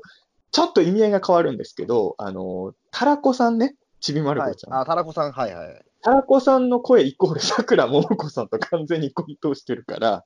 あの、前もなんか、えっ、と、くら寿司かなんか行った時に、あの、くら寿司って毎月ごと変わってんのかな？まあ、ちょっと何ヶ月に一回変えてんのかな？あの、うん。声優さんがやってるんですよ、ナレーションみたいな。あの、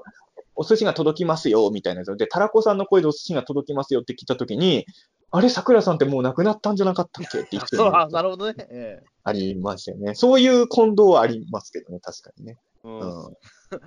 まあね、まあ、それは確かにちょっと珍しい例かもしれないですけど、タラコさんとさくらもじゃないんだから、だって。桜そうタラコさんと桜もこさん別人なんだけど、やっぱあんだけ長い声で聞いたからね、それは、さくらももこのオールナイトニッポンを聞いてた人ならわかるやつだけど、でも僕らは声すごいですね桜ももこさんよりも、どうしてもね、ちびまる子ちゃんとしての桜ももこの方が見てるからさ、うんうんどうしてもその辺のややこしさっていうのはね、ありますけどもね。じゃあ次のお便りお願いします。えーウルトラゼロさんからですね。はい。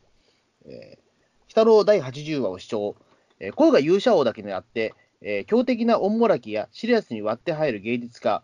親がああなれば誰にでも起きてしまう事態など見どころたっぷり。えー少年は小学生の方が良かったのでは思ったのですが、えー中学生まで育ってなければ最後の決断は不可能であろう。オンモラキはいつも涙目になる。もう一つですね。えっ、と、鬼太郎がヌラリヒョンたちを追い詰められても、安心せい。妖怪と人間の問題は俺が解決したると、不屈のソウルを持つ男は力をくれて、えーマックス竜装鬼太郎となり、競合妖怪をあっという間に倒せるほど、えー強くなる展開があればいいが、鬼太郎ファミリーに立ち向かう問題なので今後も読めないです。うん、ね、もうあの、2通目のお便りは多分もう、僕はいさや俺は俺は言ってることわかるけどさ、多分その普通、普通の人全く何言ってるかわからないですよね。あの、うんちょっと全然よく分かんなかったです。2通目は。あの読みながら、ホテル君も意味分かってないんだろうなと思って。全然分かんなかったです。ええまあ、あの、一応、せ一言だけ解説すると、流送じゃネタです、ね。ああ、なるほどね。30分後でね。はいでもあれですね、あの、デモって言い方で一つ目のお便りの話をしますけど、はい。僕とい一緒ですね。あの小学生の方が良かったんじゃ見てる途中、この話、小学生、要はさ、あの、ゆうたくんの同級生とかをマナが心配する話とかのがいいんじゃないかなぐらい思ったんだけど、オチまで見るとね、この話はやっぱちょっと小学生でやるのは難しいかなとは。やっぱり最後の決断っていうところで言うとね、うん。そうそうそう。うんまあでも本当にこれ小学生でやっちゃったらもう目も当てられないぐらい悲惨な話になっちゃいますよね。うーん、ね確かに中学生っていうところは結構そのギリギリのところですよ、うんミソというね。まあ中学生でも耐えられないですけどね。はっきり言って。いや、まあそれはね、やっぱり両親お亡くなりになってるわけですからね。うんただまあこういう話って難しいところで、もちろん自分がそういうシチュエーションになったらどう思うかわかんないけどさ、その、心が残ってない姿だけでもいてほしいってやっぱ思うのかね。それは、ちょっと俺はわかんないとこがあって、その、ほ本当にさ、なんていうの？意志も残った状態で生き返らせてるんならともかく、心が残ってないで姿だけっていうのはな、それは、それを親として接することって、頑張ってもできない、逆に辛いような気も、だから、ある意味このオチってさ、つとむくんにとっても救いだったのかなと思うのは、あのまま、お母さんの姿してるけど、全然お母さんとしての意識持ってないものとずっと家で暮らすことって、そっちの方が地獄のような気もするんですよね。うん。あーそうなんですよ。だから、うすうすそれは気づいていたっていうふうに、まあ、うん自分でもおっしゃっていたから、うんまあ、でもやっぱりそれは、なんだろう、うーん、なんだ姿、形がお母さんだったら、お母さんっていうふうにやっぱりなっちゃうんだろうな、そこはやっぱり。いやでもね、多分、おもらきって、すごいもう、あの、あの、つとむくんの心を怪獣しようと思って、一生懸命、典型的な優しいお母さんを演じてたんだと思うんですよ。だから、料理とかも結構ベタな料理だったじゃないですか。なんか、あ子供が喜びそうなメニューを作る。あと、膝枕とかも、た、多分俺のよ、これは予想なんだけど、生きてる頃お母さんが多分、つとむくんに膝枕なんて、まあちっちゃい頃はしてた可能性もあるけど、してなかったんじゃないかと思うんですよ。ちょっと多分お母さんデータが古いんでしょうね、多分そうそうその、プラ持っていた。うんそう、だから、大村家はやっぱ昔からいるから、その、すごいイメなんか、自分が知ってるデータの中から優しいお母さん像を演じてて、で、やっぱつとむくんも、お母さんが自分を膝枕してくることにちょっとおかしいなと思いながらも、そこにすがるしかなかったとか、そういういろいろ想像すると、ね、想像すれば想像するほどやるせない話なんですよね、この話ってね。うーん。いや、だからこれはちょっとあるあるネタかもしれないですけど、うんあの、時々やっぱ僕も未だにあるんですけど、あの、お母さんが、なんか別人に入れ替わったらどうしようっていう妄想を時々しちゃうんですよ。あまだしますか？はい。子供の頃はあのー俺も何回かしたことあるけど。なんか俺、これは本当に俺のお母さんなのかなみたいなことを時々考えるんですよ、なんか。でもね、子供の頃は俺も確かにその想像結構何でもして怖くは、さすがにもうしないけど俺は、あそう俺は。ね、まあ未だにありまますわ、俺。うんピータン通信のあの脳内妄想会みたいな話になりそうですけど、このこの話。今、俺がお母さんで呼んでる人は、うん俺の本当にお母さんなのだろうかみたいなね、なんか昨日死んでるんじゃないだろうかみたいなこととか考えたりとか。それはもう、もうないかなあ。ないでも確かに俺も子供の時はよくその妄想したし、あと、あの、水木先生じゃなくて長井剛先生ですけど、やっぱ進むちゃん大ショックのね、トラウマとかが僕は結構今でもあるので、うん。やっぱなんか知らないうちに自分の家族が入れ替わってる恐怖みたいなのあるじゃないですか、この手のうん。漫画とか映画だと。まあ、多分それの割と一番代表的なやつは寄生獣とかがあるのかなって気もするんですけど、うん。うん、まあね、怖いは怖い、決してね。そうですね。やっぱりみじ、やっぱり身近ですからね、やっぱり子供にとって、両両親っていうのはだからその、それが別人になってるっていうのは、ちょっとやっぱりね、うん。一番安心できる存在っていうのが一番、ホラーとかの作り方ってさ、まあ今となってはもうそんなことないんだけどさ、まあちょっとかわいそうなんだけど、日本人形とか今すごいもう怖いものみたいなイメージになってるじゃないですか。あれでも昔はさ、全く怖くなかったからこそホラーのアイテムに利用されたわけじゃないですか、ある意味、ね。まあそうですね、身近にあるものということの代表でね、使われてたと思うんだけど。ピエロとかもそうだもんね。今もうホラーのキャラみたいになっちゃってるじゃないですか、ピエロまあ、が。特に今はね、それをもう、ねピエロすげえ怖えよっていう映画作られちゃってますからね。うんでも、いや、本来はユーモアのある存在だ。で要はその、本来怖くないものが怖くなるからっていうのが一番怖いっていうのは、まあ王道じゃないですか。うん。まあよく言うね、ヤクザ映画とかでももうゴリゴリのヤクザみたいなやつよりもパッ、見た目ちょっと普通のやつが一番怖いやつみたいによく使うじゃないですか、ああいう映画とかでも。うん。やっぱそう考えると家族が恐怖の対象に変わるっていうのは、やっぱまあ恐ろしいですよね。まあこれはもうね、時代関係がないからな。うん。い今だったら何が怖い、そういったピエロとか、その日本人形とかになり変わるのかなっていうことは時々考えますけどね。うんポッドキャスターじゃないですか？そんな身近じゃないよ、ポッドキャストは。うん、そんな身近じゃないですよ、思ってるほイットど。の次は、イットの次は、ポッドキャスターが怖いやつになる映画で、どうでしょうか？ああ、それはヒットしねえだろうな。ええ全然ヒットしないし、ええ絶対ヒットしないですね。うんうんうんでもあれなんですよ、あのー ホラーで思い出したけど、まあこれ収録してる、っていうかもう日付変わってるから金曜日になっちゃってるけど、今日、あのー俺が把握してるだけでも今日ホラー映画3本も公開日ですよ。ああ、なんか、え、こんな時期にっていう感じはするけど。ね、夏でも何でもないのにちょっとホラー、っていうか、イットも思ったんだけどさ、地上波であの時間帯にホラー映画、金曜ロードショー的なのでやってくれるのも、変なの数年ぶりじゃないですか？うん、ただまあ、イットは相当カットされたらしいですけどね、ああれね。めめっちゃカットされてた。俺も、あの、一応ね、気になって見たんですよ、あの、金曜ロうんードショー版も。あの、まあ、俺もそんなに金曜ロー最近地上波で映画あんま見なくなっちゃったんだけど、僕がが記憶してる限りでは、こんなにカットシーンが多いテレビ番組は久々だなっていうぐらいカットは。まあ、まあ、イットはでもしょうがないですよね。もうだって、もともと残酷な映画だから、あれはやっぱり。子供もね、たくさん不幸になるから、あれは。うん。でも、あの時はさ、あの、金曜ロードショーで一とやってね。で、んその翌日がフジテレビで世にも奇妙な物語だったんですよ。スペシャル。うん。で、なんかあの、一個前の世にも奇妙な物語は全く一本もホラー回がなくて、ピーターン通信もその話したけど、なんか世にも奇妙な物語の放送翌日の鬼太郎が怖かったんですよ。何の回だったっけ？後ろ髪、後ろ髪じゃないな。あだ、なんだっけ？どの回か忘れちゃったけど、世にも奇妙な物語のホラー回が一本もなかった回の翌日フジテレビでやった鬼太郎が怖くて、いや、鬼太郎のがよっぽど世にもき奇妙な物語だよみたいに思ったんですけど、ありがたいことに今回の世にもは結構怖い話もあって、ああ、ホラー頑張ってんなと思って、しかも、こう、これピーターン通信的にやっぱり言っときたいことがありまして、今しあの今回の世にも奇妙な物語スペシャル、脚本に伊達さんが入ってまして、おおおすごい。それは、鬼太郎的に。うん。あの、ちょっとわかんない。もしかしたら伊達さん過去にも世にも参加してるかどうかちょっとわかんないですけど、とりあえずあの、鬼太郎でやっぱ伊達さんの名前を意識するようにこっちもなってるモードで見てたから、エンドロール見てるときに、あ、伊達さんだと思って、びっくりしましたね。マジか。で伊達さんはホラーじゃなくて、まあ、いわゆるコメディっぽい回をああ、やっぱそこなんですね、やっぱり。うんええ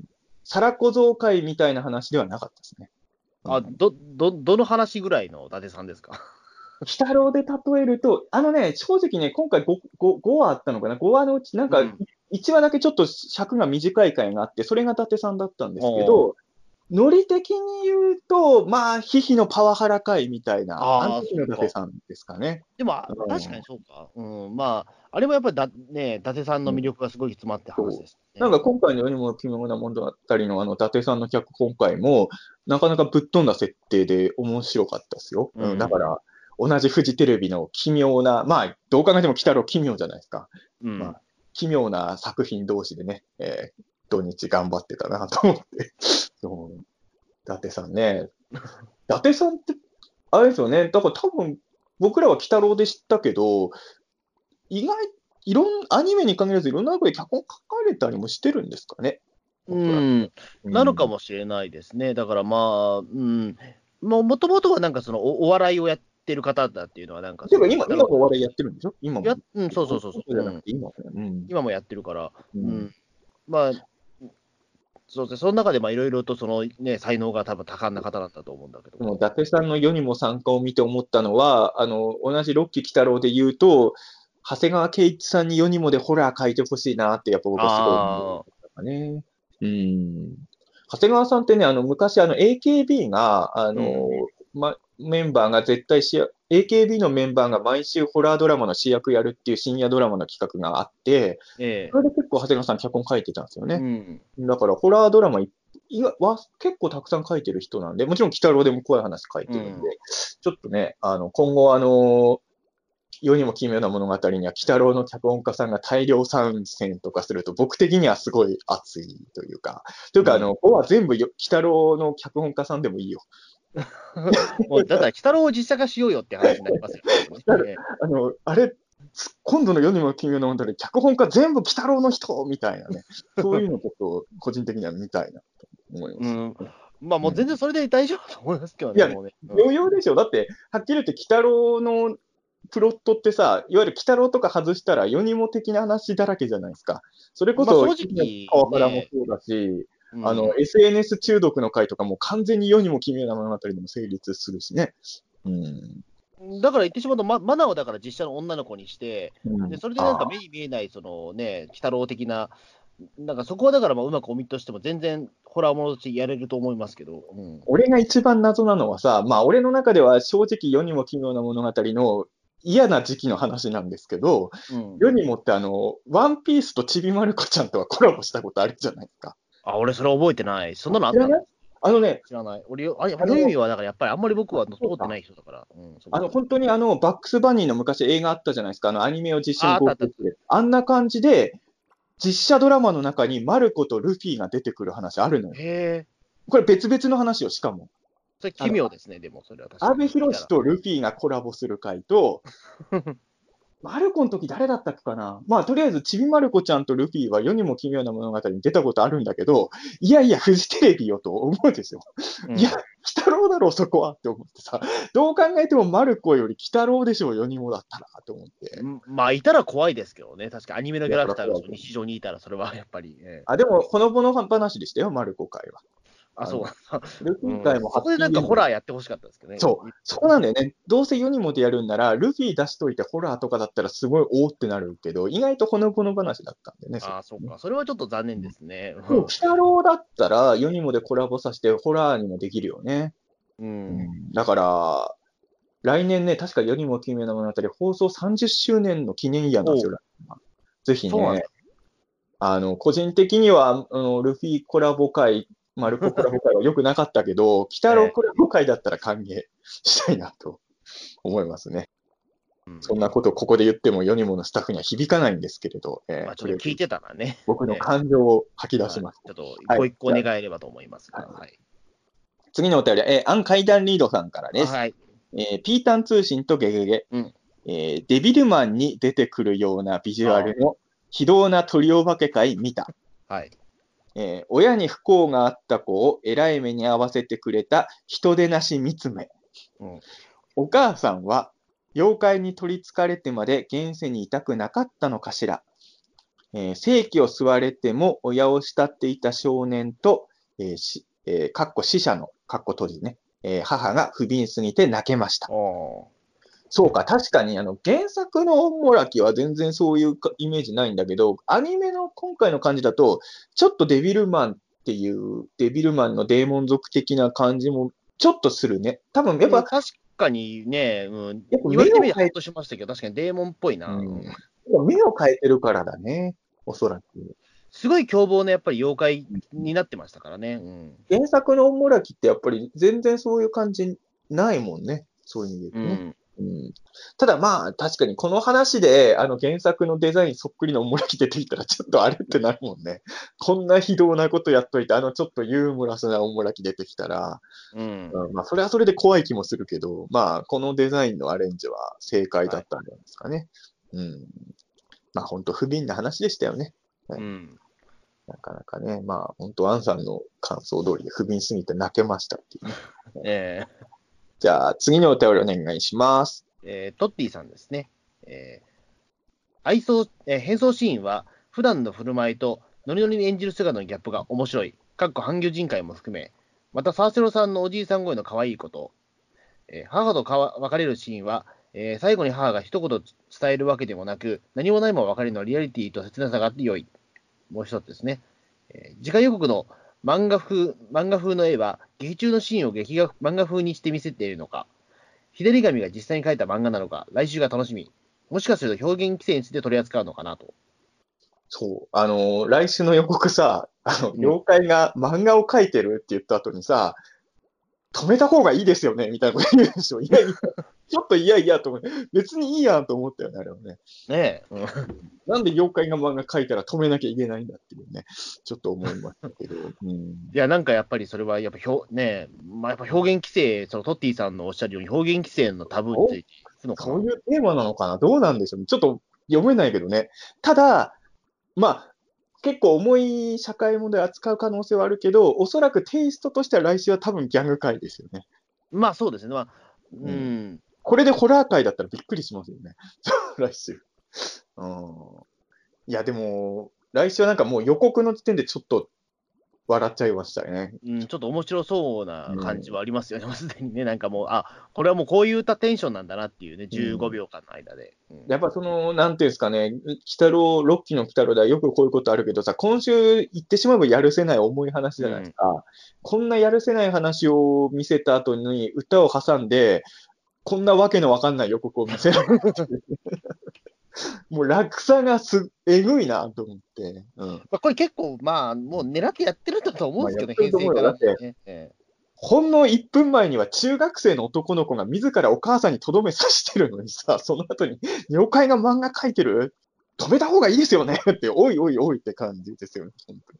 いや、面白いですよね。これがやっぱり鬼太郎って、きたこれが鬼太郎っていうか、オムニバスものの面白さっていうのは結局こういうことですよね。まあそうですね、まあ、この距離感ですよね、やっぱりね。うんいろんなトークの話を見せてくれるっていうのね。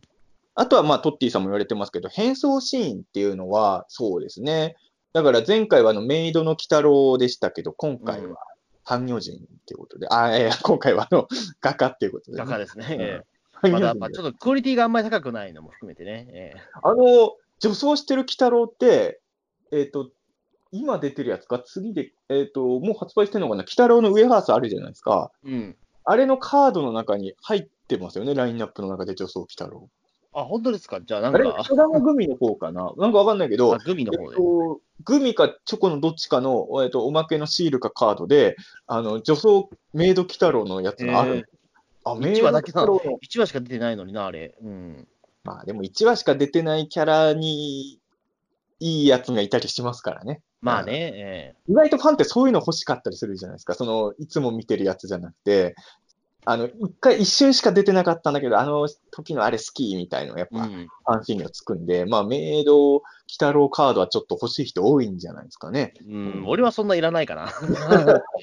俺はそんないらないかな。うんまあ、俺も正直言うと、あの、半魚人会の感想でも言ったけど、ロッキーの反変装はちょっとね、変装としてはちょっと個人的には不満があったんでね。うん。マスクをかぶるんじゃなくて、あの、鬼太郎の顔にメイクして女装してほしかったっていうのうが僕もう少しクオリティを下げてほしかった感があるんですけどね。そう。逆にちょっと別人になりすぎてるっていうか、そう。うん。俺でもこの間、鬼太郎ウェハースをね、あのー買ったのは結構前なんですけれど、あのー結構俺お菓子買って、もうすぐに、すぐに食わないやつもあるわけですよ。で、この間、あの、鬼太郎ウェハースを2つれ続けて開けたんですけれど、はい。2つ続けてなんか凶暴な猫姉さんが出てきまして。うん。まあね、しょうがないんですけどね。まあ、しょうがないです。ランダムで入ってるもんですからねダブっちゃっ。たと思って、そう。まあね。ね、凶暴な猫姉さんと小泣きじじいがダブってますね。今僕は。ああ、だからあの、僕と身近で会える人はトレードできるんで、ぜひ。俺、北郎ウェハースも全然見ねえんだよな、どこでも。あなたどこでお菓子探してんの？うん、まあ、お菓子よりもあんま行かねえってのもあるんだけどな。北のウェハースは割とスーパー。あんま見ねえんだよな。人ともグミも見ねえし、ウェハースも見ねえし。うん。あの、北のカースは結構ありますよ。あと、北の人玉グミは結構見かけるけど、まあ、まあ、こ八王子の、地なんでしょうか。うん一つ言えるのは、もしかしたらね、俺、調布住んでるじゃないですか。やっぱ調布のスーパーは、北ロームの、もしかすると他のエリアよりは多めに仕入れてくれてる可能性はもしかしたらあるのかもね。うん、かもしれないですね。うんでもあの、ゲゲゲキで、あの、北郎の人玉組とか先行販売もあるらしいんで。あ、ぜひ本当ですてか、ゲゲゲキオリジナルグッズ今回良くないですか？あ、いいですね、あれね。正直、あのー今回は、あ、このグッズ買わなきゃっていうの結構多いですね。ていうかあの、、今までのゲゲゲキって、うん。今までのゲゲゲキってそもそもゲゲゲキ用のグッズそんな出してなかったもんね。今回、うこん初めてだと思うけど、やっぱあの、アニメと原作の絵のコラボグッズはちょっと燃えますね。うん。そうですね。だから、なんていうか、あれですよね。すごく、だから、その、まあ、やっぱり年々ちょっと現役パワーアップしてるじゃないですか、やっぱり。うんね、だから今回もだから、すごくやっぱ去年のね、うん倍ぐらいちょっとパワーアップしてる気がするので、今回個人的に気になってるのは、あの、僕の家から徒歩5分の北郎広場あるじゃないですか。うん。あそこでリリアルブリガドン現象を起こそうっていうイベントやるんですよ。何それ？知らない？あのね、そう、それもあるんですよ。北郎広場で、えっ、とね、しかもそれ2回に分けてやるんだけど、2回ブリガドン現象が？うん、ブリガブリガドン現象を起こすために、皆さん、鬼太郎や水木しげる漫画のキャラになって、鬼太郎広場に集合してくださいっていうのを公式で告知してて、へでね、そのうちの一つは、ちょうど僕があの、大月健二さんのイベントに出演する日なんですよ。ーああだか、ら、12一月1つはいけない日。んだけど、ええしかし、なぜかこのイベントに関して言うと相当力入れてるのが2回に分けてやるから、うん。それでも俺1個はもう片方は見に行けるから、あ、12月1日ですか？え、12月1日もやるんです。ただその日はあの僕はあの、イベント出てるから、かじゃあ、もうその11もう一個月30日か。え11月の何日だったかな、そっちは俺行けるから、そっちに行こうかなと。ただね、あの、その時はさすがにあのーそう、だからそれ悩んでるのどうしようかなと思ってるのは、やっぱ俺もみその時は、あの、いつものあの、画用紙じゃなくて、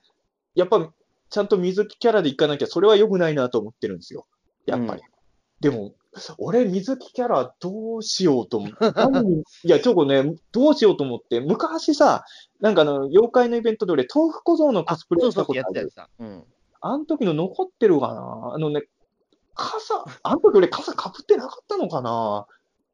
着物着て豆腐持ってるだけで俺豆腐小僧ってあの時は言い張ったのかいや、確か傘持ってたと思うんですよ。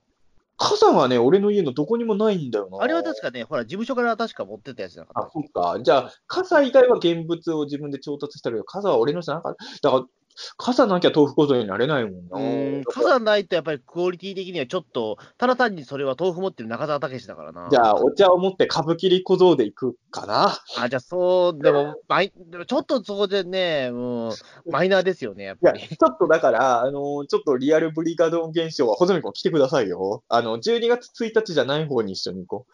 えっと、い何日だろう ?30 日？う。いつかな？ちょっと調べて。わかりてました。ええ俺どうしよう？だから普段の格好が、だからね、か魔人加藤だけど、これはいや、それはダメです。あそれは荒俣キャラだから。荒俣キャラだからダメですかねそ。れは有山こりゃまたキャラだからダメです。だからあの、ちゃんと水木しげるキャラのコスプレしなきゃいけないから、俺ちょっとね、そのブリガドーンのまでになんか考えなきゃなとは思ってるんですけどあね、ちょっとうんどうしたものか、妖怪の格好。妖怪の格好ってでもいざやるとなると難しいですよね。何やればいいのかってね。とりあえず、まあ、和風の服は着ていこうとは思う。あと、下駄もあるんで、あそっからさ、松の精霊とかかあ。いやー、どうなんだな。もうろさ、妖怪の格好してるって気づいてもらえないのはちょっと悲しすぎるもんね。なんかちょっと、ちゃんう。いや、そんなになんかがっつりやる必要ないですよ、多分。いでもいいと思うんですよ。うんじゃあ、ホズミ君はチンポの格好でいけばいいじゃないですか。やっぱり絶対それ逮捕されますよ。逮捕されますよ。最後されますかといってね、チンポとかの格好したら絶対それダメですよね。ええいくらね、妖怪の格好して多こい妖怪の格好は多分、格好チンポはなしって多分書いてる。でもそれは入れとくべきだと思いますよ。水木キャラの格好してきてくださいね。格好チンポはダメですよってね、入れといた方がいいと思うね。うん入れとかないとみんなね、わみんな参加するとチンポで来ちゃうかもしれないですよね。水は来ないわ。まあ、それはだからちょっとね、昔の2ちゃんのなんかノリみたいな感じでいいですけど、あの、チンポオフみたいな感じでね。えいや、でも本当にね、そう、ちょっと、それは参加したいなとは思ってるんで、ね、ちょっと、ピーターン通信コンビ揃ってなんか妖怪の格好しましょうよ、なんかね。うんえまあそうですね、本当に何もなかったらチンポですね、じゃあ。えいやいや、捕まる。二人揃って捕まるんですよ。ええそれはあかんで、それは本当に。えうんポでも捕まると思うよ、多分。えええあの、ご5期の時のやつでも多分怒られると思うんで。うん多分おまわりさんに、違うんです、これは水木しげるの漫画のキャラなんですって言っても多分 許されないと思うんでね。うん、ダメですかね、やっぱそれは。だから今年はちょっと劇ね、あの、毎年もちろん楽しみなんですけど、ちょっと今年は、なんか今までやらなかった企画も多いんで、ちょっと楽しみだなと思います。じゃあ、はいおお便りお願いします。はい、えっ、と、次は、えっ、と、ごごまさんですね。ごまさん多分んははい。鬼太郎感想会に関して初投稿だと思います。ああ、ありがとうございます。はい。じゃあ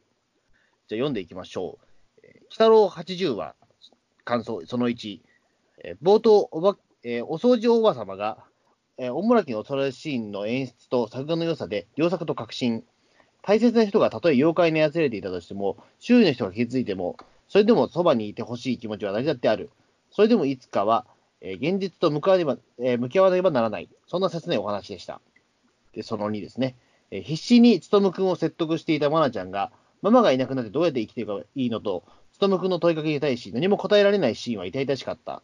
ラスト、現実とむ、えー向き合い、つとむくんが自ら、えー最後の一筆を書いた演出は素晴らしい。勉君には強く生きてほしい。で、最後ですかね。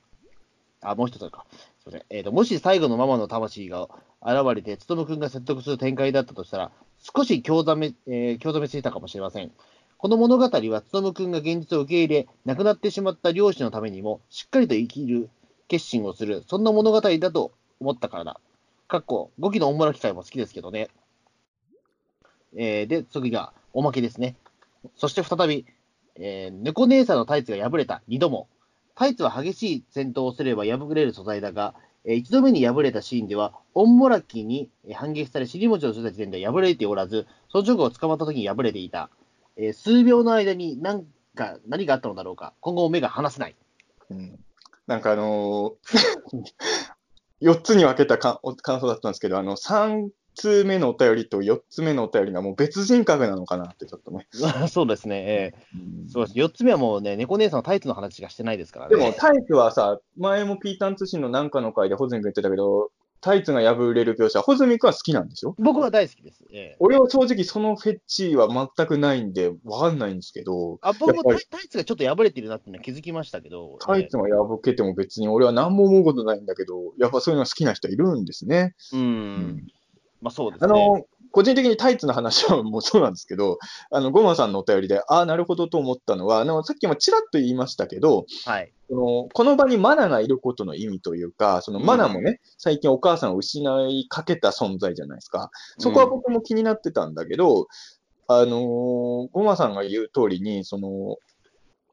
ママがいなくてどう生きて、どうやって生きていけばいいのって、つとむくんに問いかけられたけど、マナがそこで何も、まあ変な話、ちょっと綺麗事っぽいことも何も返せなかったっていうのは、やっぱり、あのことを踏まえてたような気はしますね。うん。正直あの事件がなかったら、マナはなんかあそこで前向きな言葉を投げかけてたかもしれないけど、マナ自身がやっぱり半年前ぐらいに自分のお母さんを失うかもしれないっていう恐怖を経験しちゃってるから、何も言えないっていう描写になったのかなっていうのはね、うん。うん思いましたけどね。うん。で、あれですよね。まあ、あのまあ、これは僕も本当その通りだと思います。もしここで本物のママの魂が現れて、うんつとむくんになんか言うみたいなのをやらないのが、この回の良さですよね。そうですね。ううんん。最後までやっぱオモラッキーに操られていたひその死体っていうところでね。うん。やっぱこういう話の難しさってさ、その、まあ僕らが生きてるリアルの世界も本当のところどうなのか本当わかんないんだけど、あの、やっぱり死んだ後にも魂とかあの世があるってなっちゃうと、ちょっと考え方が難しくなっちゃう時があると思うんですよね。うん、まあそうですね。だから大河ドラマとか朝ドラでも結構実は例出てくるじゃないですか。幽霊ばっかり出てきますよ。ええあれちょっと気になるんだよね。いや、あの、怪奇ドラマならいいけどさ、やっぱ、その大河ドラマとか朝ドラでさ、霊が出てきて、その、死んだ人の言葉聞いて、なんか、前向きに頑張れとか、それを見せられるとさ、俺ちょっとなんかね、俺は違和感を感じるんですよね。普通のドラマでそれやられると。ううんん まあね、まあちょっと、朝ドラに関しては結構例をちょっとよく出すから、そうまあなんか、なんかもうお約束なみたいな感じなんですよね。なんか役者さんまた見れてよかったぐらいの感じでね。うんだったらもう朝ドラはもう今後、あの、ムーで特集するべきですよ。いやいやいや、そんな例ばっか出すんならさ。いやなんか、かだから最近はだからそれもなんかね、例例を出すのもちょっと最近ちょっと控えてるのかあるのかわかんないですけど、やたらなんかそのね、出演者が長生きしたりとかもね、うんその主人公のお母さんがすげえ長生きしたりとかするから、そっちの方がい。い。やっぱさ、やっぱその、なんか、あい特にあの、朝ドラもそうだし、大河ドラマってさ、まあ今の伊達天はちょっと違うけど、うん。あの、戦国時代とかは基本的には人を殺し合う話じゃないですか。うん。それでやっぱ霊とか出てきちゃうと、なんかもう意味合いが変わってきちゃうような気がしてさ、死んだらさ、もうまあ実際に霊とかいるかもしんないけど、死んだ後はもう無になるかもしんないっていうのがあるから、やっぱり死っていうのを衝撃的に描けるわけじゃないですか。うんだから、例とか出しちゃうと、なんかなと思っちゃうんですよね。まあ、頻繁に出さなきゃいいとは思うんですよ。夢枕に立つぐらいっていうのは、昔だったらあるから。うん、いや、そうかな。俺は、あそれはやっぱりね、なんか、ずっと続いちゃうとあれだけども。うん ねやっぱあの、大河ドラマで言うと僕はどうしても秀吉とか思いじゃうんですけど、竹中直人はもう竹中直人は何回さ、あの、信長が死んだ後も信長から去るって言われてんだろうと思ってさ、やっぱさ、気になっちゃうんですよね、それ。まあまあ、うん。うんでやっぱり、うん、この場合ね、だって、つとむくんはやっぱり、その、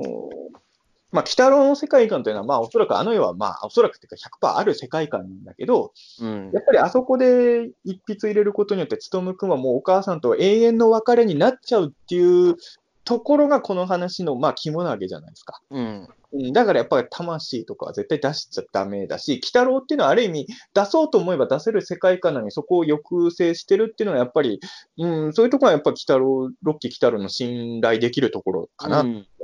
朝ドラのスタッフより僕は信頼してます。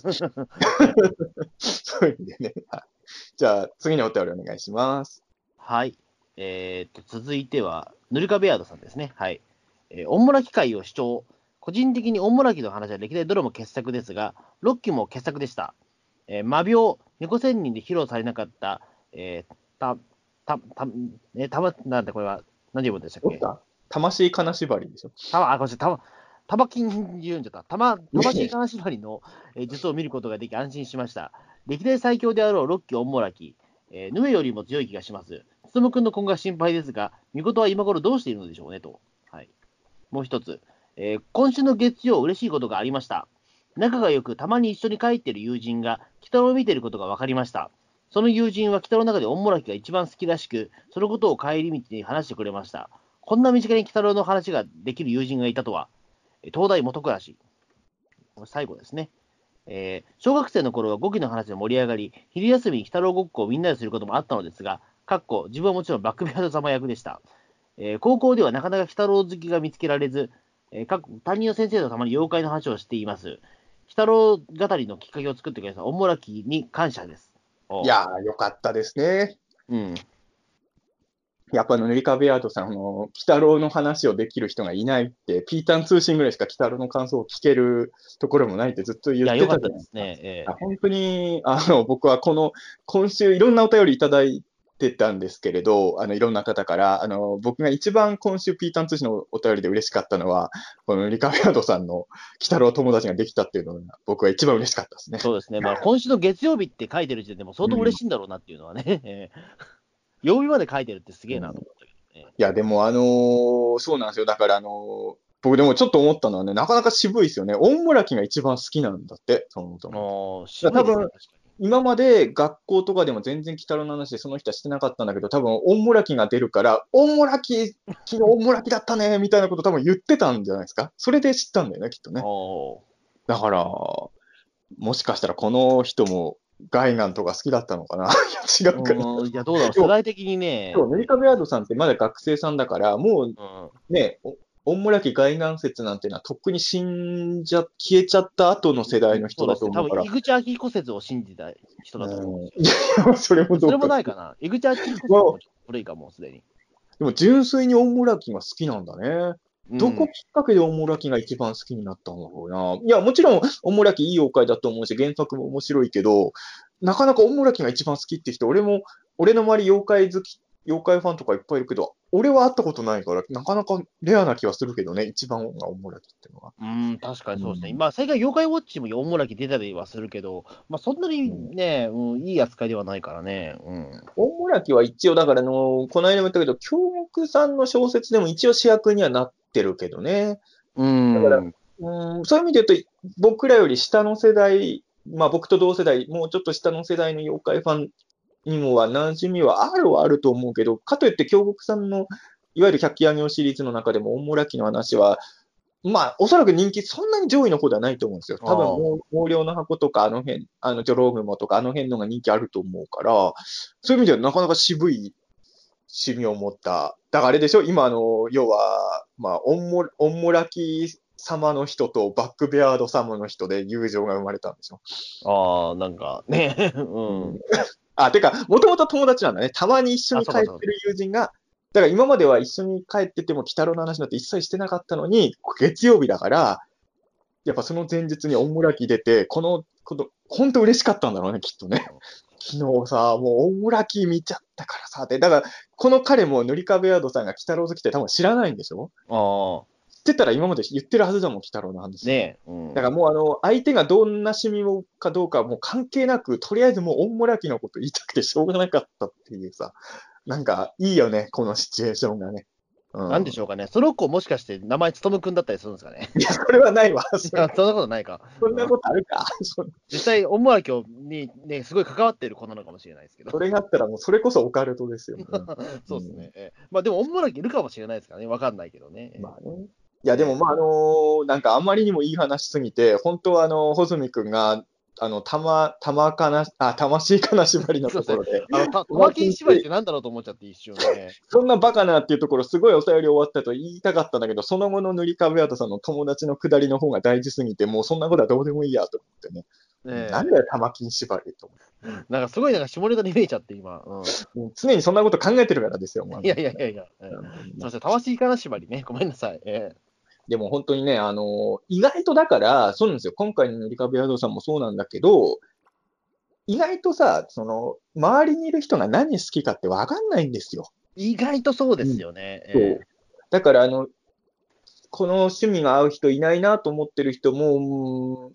だからやっぱ自分から言うのが一番いいんでしょうね。あの、だから僕も、あのーたまに、まあ、ポッドキャストもそうだけど、ツイッターとかでも、例えば僕がオカルトとか特撮好きなことはもう誰の目にも明らかなわけじゃないですか。で、たまに、あんまり普段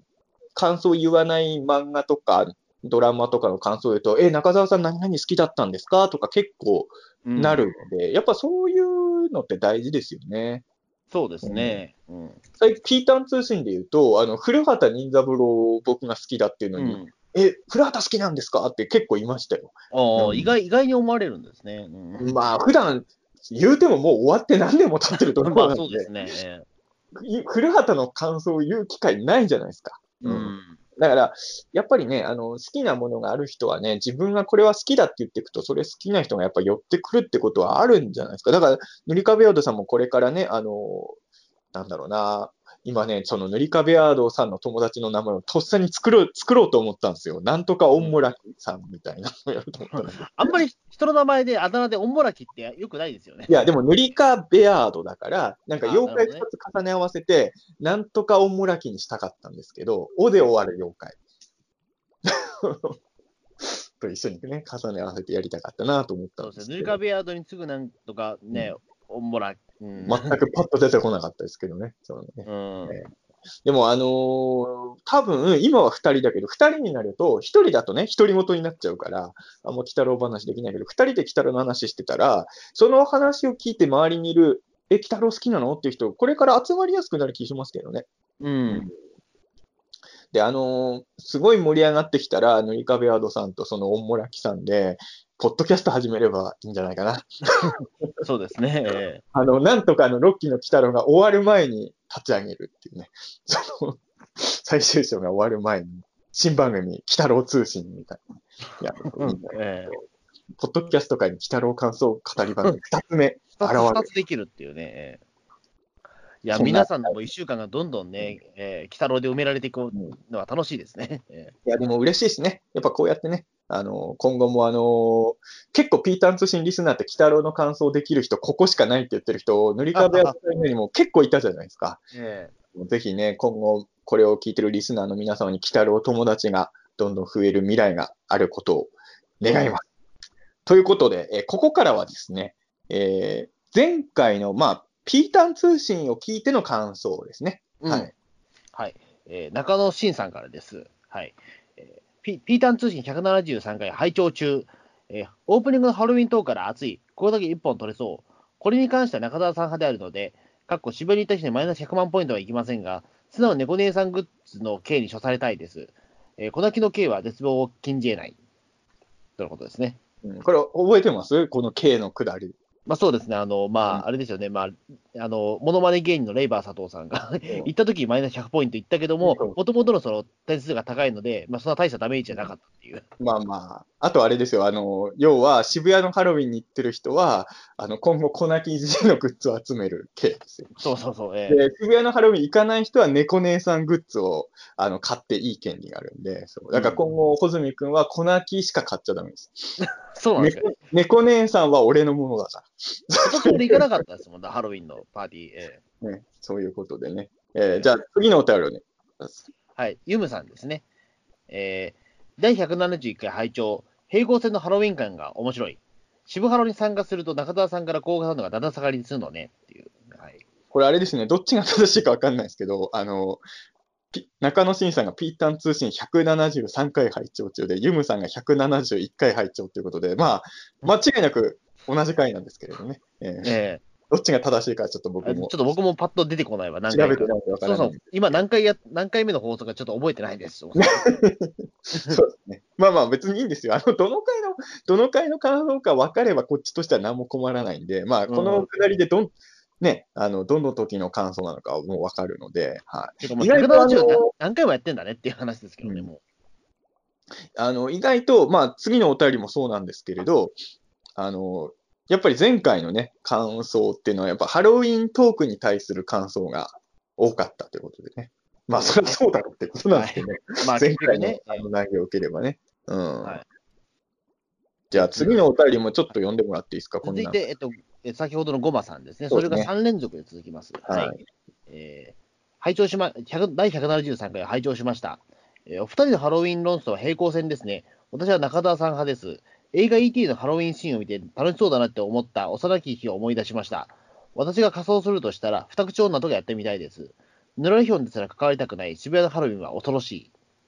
もう一つですね。えー私も穂積さんと同じく、口が大きいの波状攻撃に腹筋崩壊しました。ポップな絵柄も修理だし、あんな時間かけなくてもいいのにと思いますけど、そこがいいんですよね。えー田中真由美さんはアドリブ力がすごいので、あのツッコミもアドリブだなと思いました。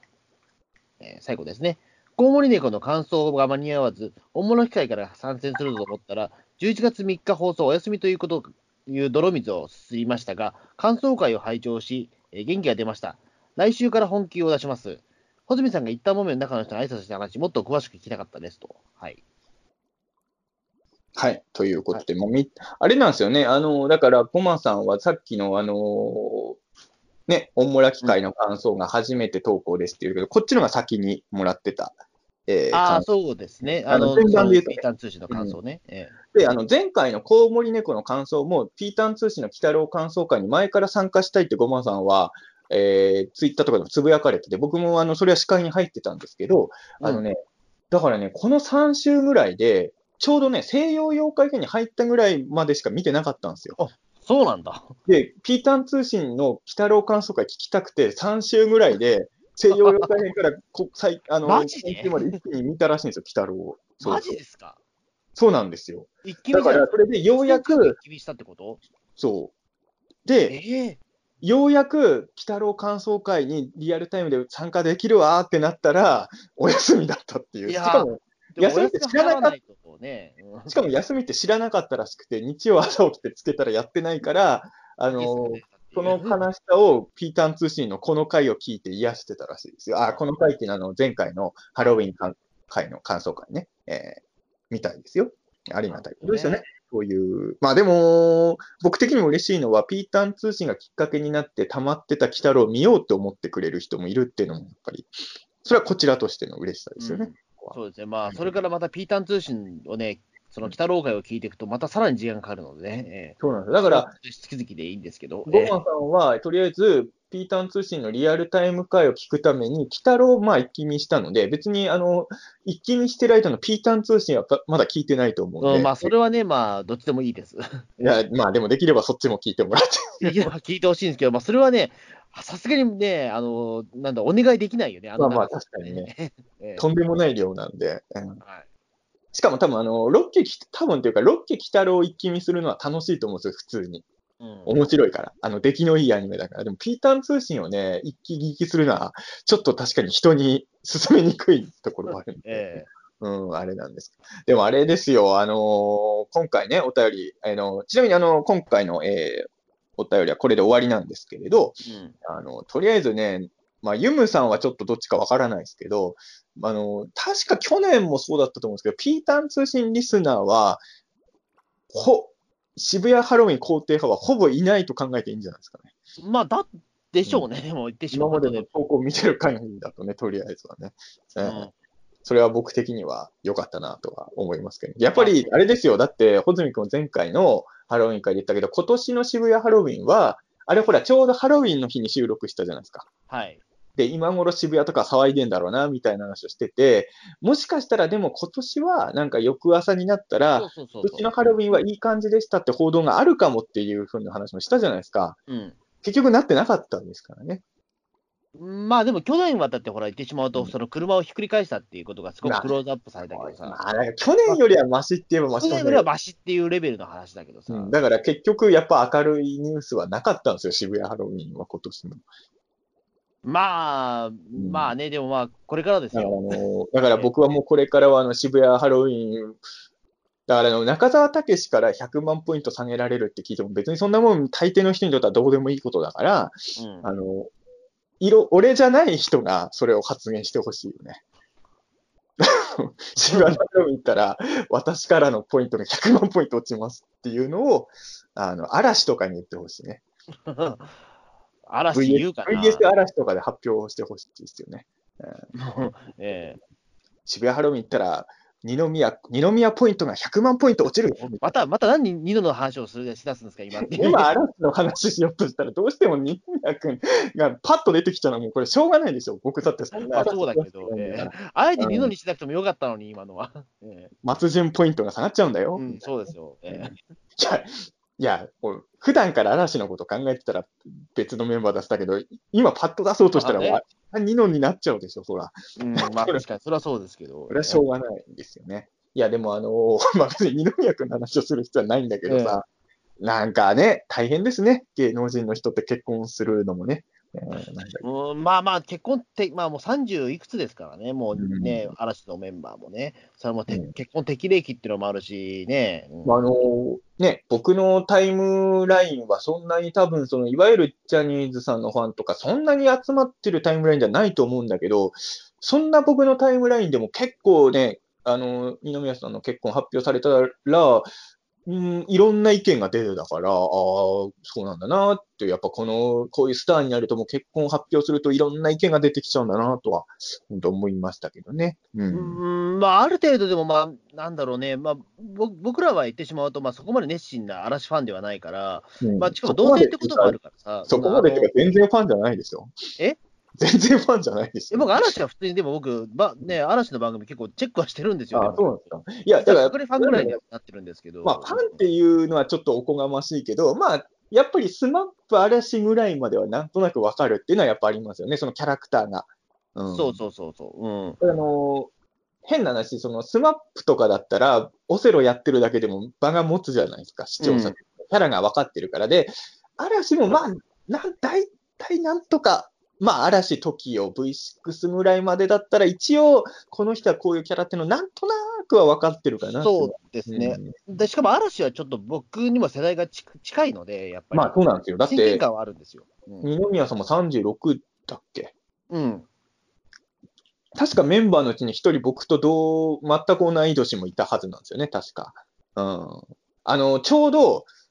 いつだか忘れちゃったけど、あの、としみなのゲストで僕が出てた時に、はいはい。の、嵐の休止発表された日だったんですよ、それがあ、。そうだったらしいですね、うんなんか。で、収録の合間に奥さんがもうテレビをつけて、あのもうあの、収録のことなんてどうでもいいだろうっていうオーラがもうすごかったんで、も う今、嵐のことでれみたいな。うんだからもう、その間僕らも黙ってもう奥さんを、テレビを見てる奥さんをずっと見てるしかできなかったっていうも。そうですよね、うんでもそれはね、うん、やっぱり。うん、ね大変ですよ。だからあのー僕あんまり詳しくないけど、鬼太郎の感想を喋ってるポッドキャストはないかもしれないけど、嵐の感想を喋ってるポッドキャスト番組は5個ぐらいあるんじゃないかなと。で 僕らが知らないところでもしかした僕らが知らないだけであるんじゃないかなとね、ちょっと思いましたけどね。それぐらいのことは全然ありそうですけどね。うんあのー一応これ、あの、ゴマさんからのリクエストというかね、穂積さんが一旦木綿の中の人に挨拶した話、もっと詳しく聞きたかったですあでも、まあ、あ挨拶ってことではないんですけど、あの今年の8月に、ちょっとあの東京のお大崎駅の前で、うん。僕があの同人誌のは販売イベントに行ったら、うん。まあ、そこでよく、まあ、あのそこの大崎駅のキャラクターが、大崎一番太郎君っていうキャラクターああ、なんですけど、はいはい。その頃やってるのが山口大勝平さん一番太郎の中の人、僕ら知り合いですもんね。まあそうですね、ええ。うん。まあ、ずっと声やってるのがその山口勝平さんで、で山口勝平さんはそのシーズンになると、あのよくそのお手伝いに来るんですよ、実は。ごめん、ややこしかったね。今、中の人っていうと、山口勝平さんとお友達だと思われちゃうかもしれない。そうそうそうそうそう、ええ ねまあ、まあ、あれの中の。ででデザインした人ですよねうん、具体的に言うとね、で中の人というか、ええあ、でも僕、中の人、あ、中の人ってたまに違うの？いや、それはあんま言わない方がいいじゃないですか、そんな言わないです。ええ一応それは言わない方がいいというか、その声やってる山口勝平さんはよくお手伝いに来るんですよ、そのうんイベントに。ええなるほど。うん、でそこで、まあ、あのちょっと、あのーまあ、ちょっとだけお挨拶させていただいて、あの一緒に写真撮らせていただいたっていうのがありまして、ええ。まあ、それぐらいの話です、これ以上詳しくは語れないんですか、この話は。いや、別にいいで、いや、あのね、なんだろう、別にその、なんか、えっ、と、鬼太郎の感想を毎週やってますよっていうことは、言ったかな、どうだったかな？え、言ったの？いや、それ、あ、でもまあ、ノリによるな、俺、あの、僕はお会いしたことないんで、どういう感じかわかんないけど、あんまフランクにもなってないのに、急に実は毎週、鬼太郎の感想をやってましてっていうのも、それはそれで嫌なやつじゃないですか、なんかね。なそうなんですよ。だから、ま、周りはやっぱりその山口勝平さんのファンとかたくさんいらっしゃったから、ね、女性のファンとかいらっしゃったから、で、こっちもなんかそのね、その同人即売会でも結構汗だくなんですよ、その時夏場あだあ。さすがになんかね、うん。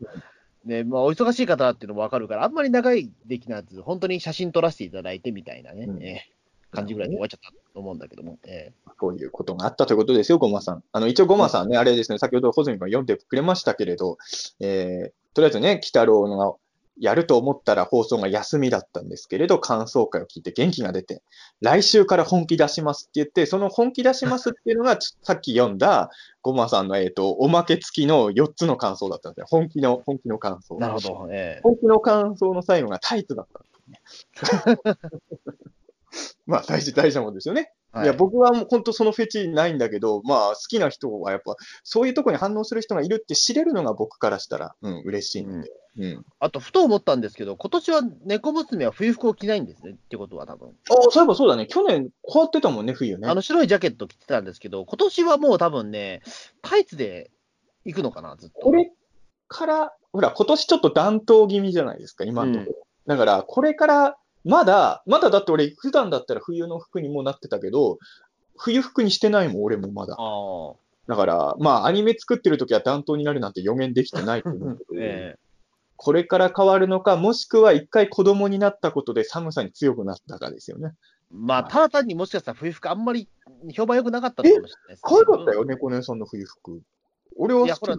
で、言ってしまうでも、ほら、あのやっぱり普段のワンピースのあのキャラクター、なんかその、ね、フィギュアとか、あと、ちょっとそこができちゃうからみたいなとこあるのかな、どうなんだろう？俺は好きだったけどな、僕もあれは好きなんですけどね、その冬服ね。うん冬服になるかどうかは、まあこれからじゃないですか。まだ、まだ冬服にするか。ただ今週気になったのは確かにまだは冬服にもうなっちゃってるからね。そうそうそうそう、レーナーのね。姉さんはまだなってないってことは、確かにもしかすると今年の冬は猫姉さんは冬服にならない可能性も出てくるね、しれないですけどね。まあちょっとそこは。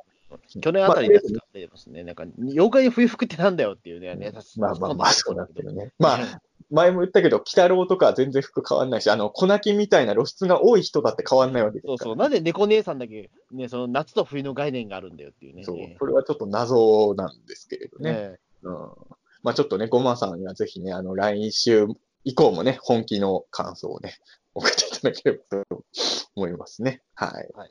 ということで、まあ、来週は日照り紙ということでね、うんえー最後に一個だけ、あのー今日、冒頭でも話したんですけれど、あの、オタク大賞マンスリーでまた鬼太郎の話をしてくるんですけれど、これもね、あのー募集してることがあって、うん。まあ、日本オタク大賞のツイッターとか見てもらえればいいと思うんですけれど、あの、来週の火曜収録なんですけど、ハッシュタグゲゲゲ妖怪で、えー、あなたの一押しのゲゲゲの妖怪を教えてくださいっていう募集もしているので、おぜひあの、こちらの方に、うん。ゲゲゲ、えっとね、ハッシュタグゲゲゲ妖怪で、うん。えーやれば、あの、日本オタク大賞のスタッフさんが拾ってくれると思うので、はい。ぜひ、あの、ピータン通信の感想会もそうなんですけど、こっちでもね、あの、鬼太郎の感想を語るんで、鬼太郎の感想ばっか語ってる人になりますけど、あのそうですね。もう、ぜひこちらのね方にあの皆さんお忙しいと思うんですけどもね。ええぜひ。なんで、来週はピータン通信と日本オタク大賞、両方で鬼太郎の感想を楽しんでもらえたら僕的にはね、ありがたいなという感じですかね。はい。ということで、久々の鬼太郎感想会でしたけどね。はいえー。まあ、2時間超えましたけどね。はい。え、2時間超えたの？はい。あ、そう。今回結構、割と早めにお便りに行ったつもりだったんですけど、お便りからあれだったんだね。やっぱりね。まあ、やっぱお便りはね、まあ、ありがたいことにたくさんいただいてるので、ええみんなのお便り、やっぱお便りを聞いて、あ、なるほど、そういう描写だったんだって気づくとこ多いもんね、やっぱね。うん。うん、僕が気づいてなかったところもいろいろ指摘していただけるんで、ちょっと今後もね、あの、長いですけれど、はい。今後も最終回まで、えー、鬼太郎の感想、えーよろしくお付き合いください。ありがとうございました。どうもありがとうございました。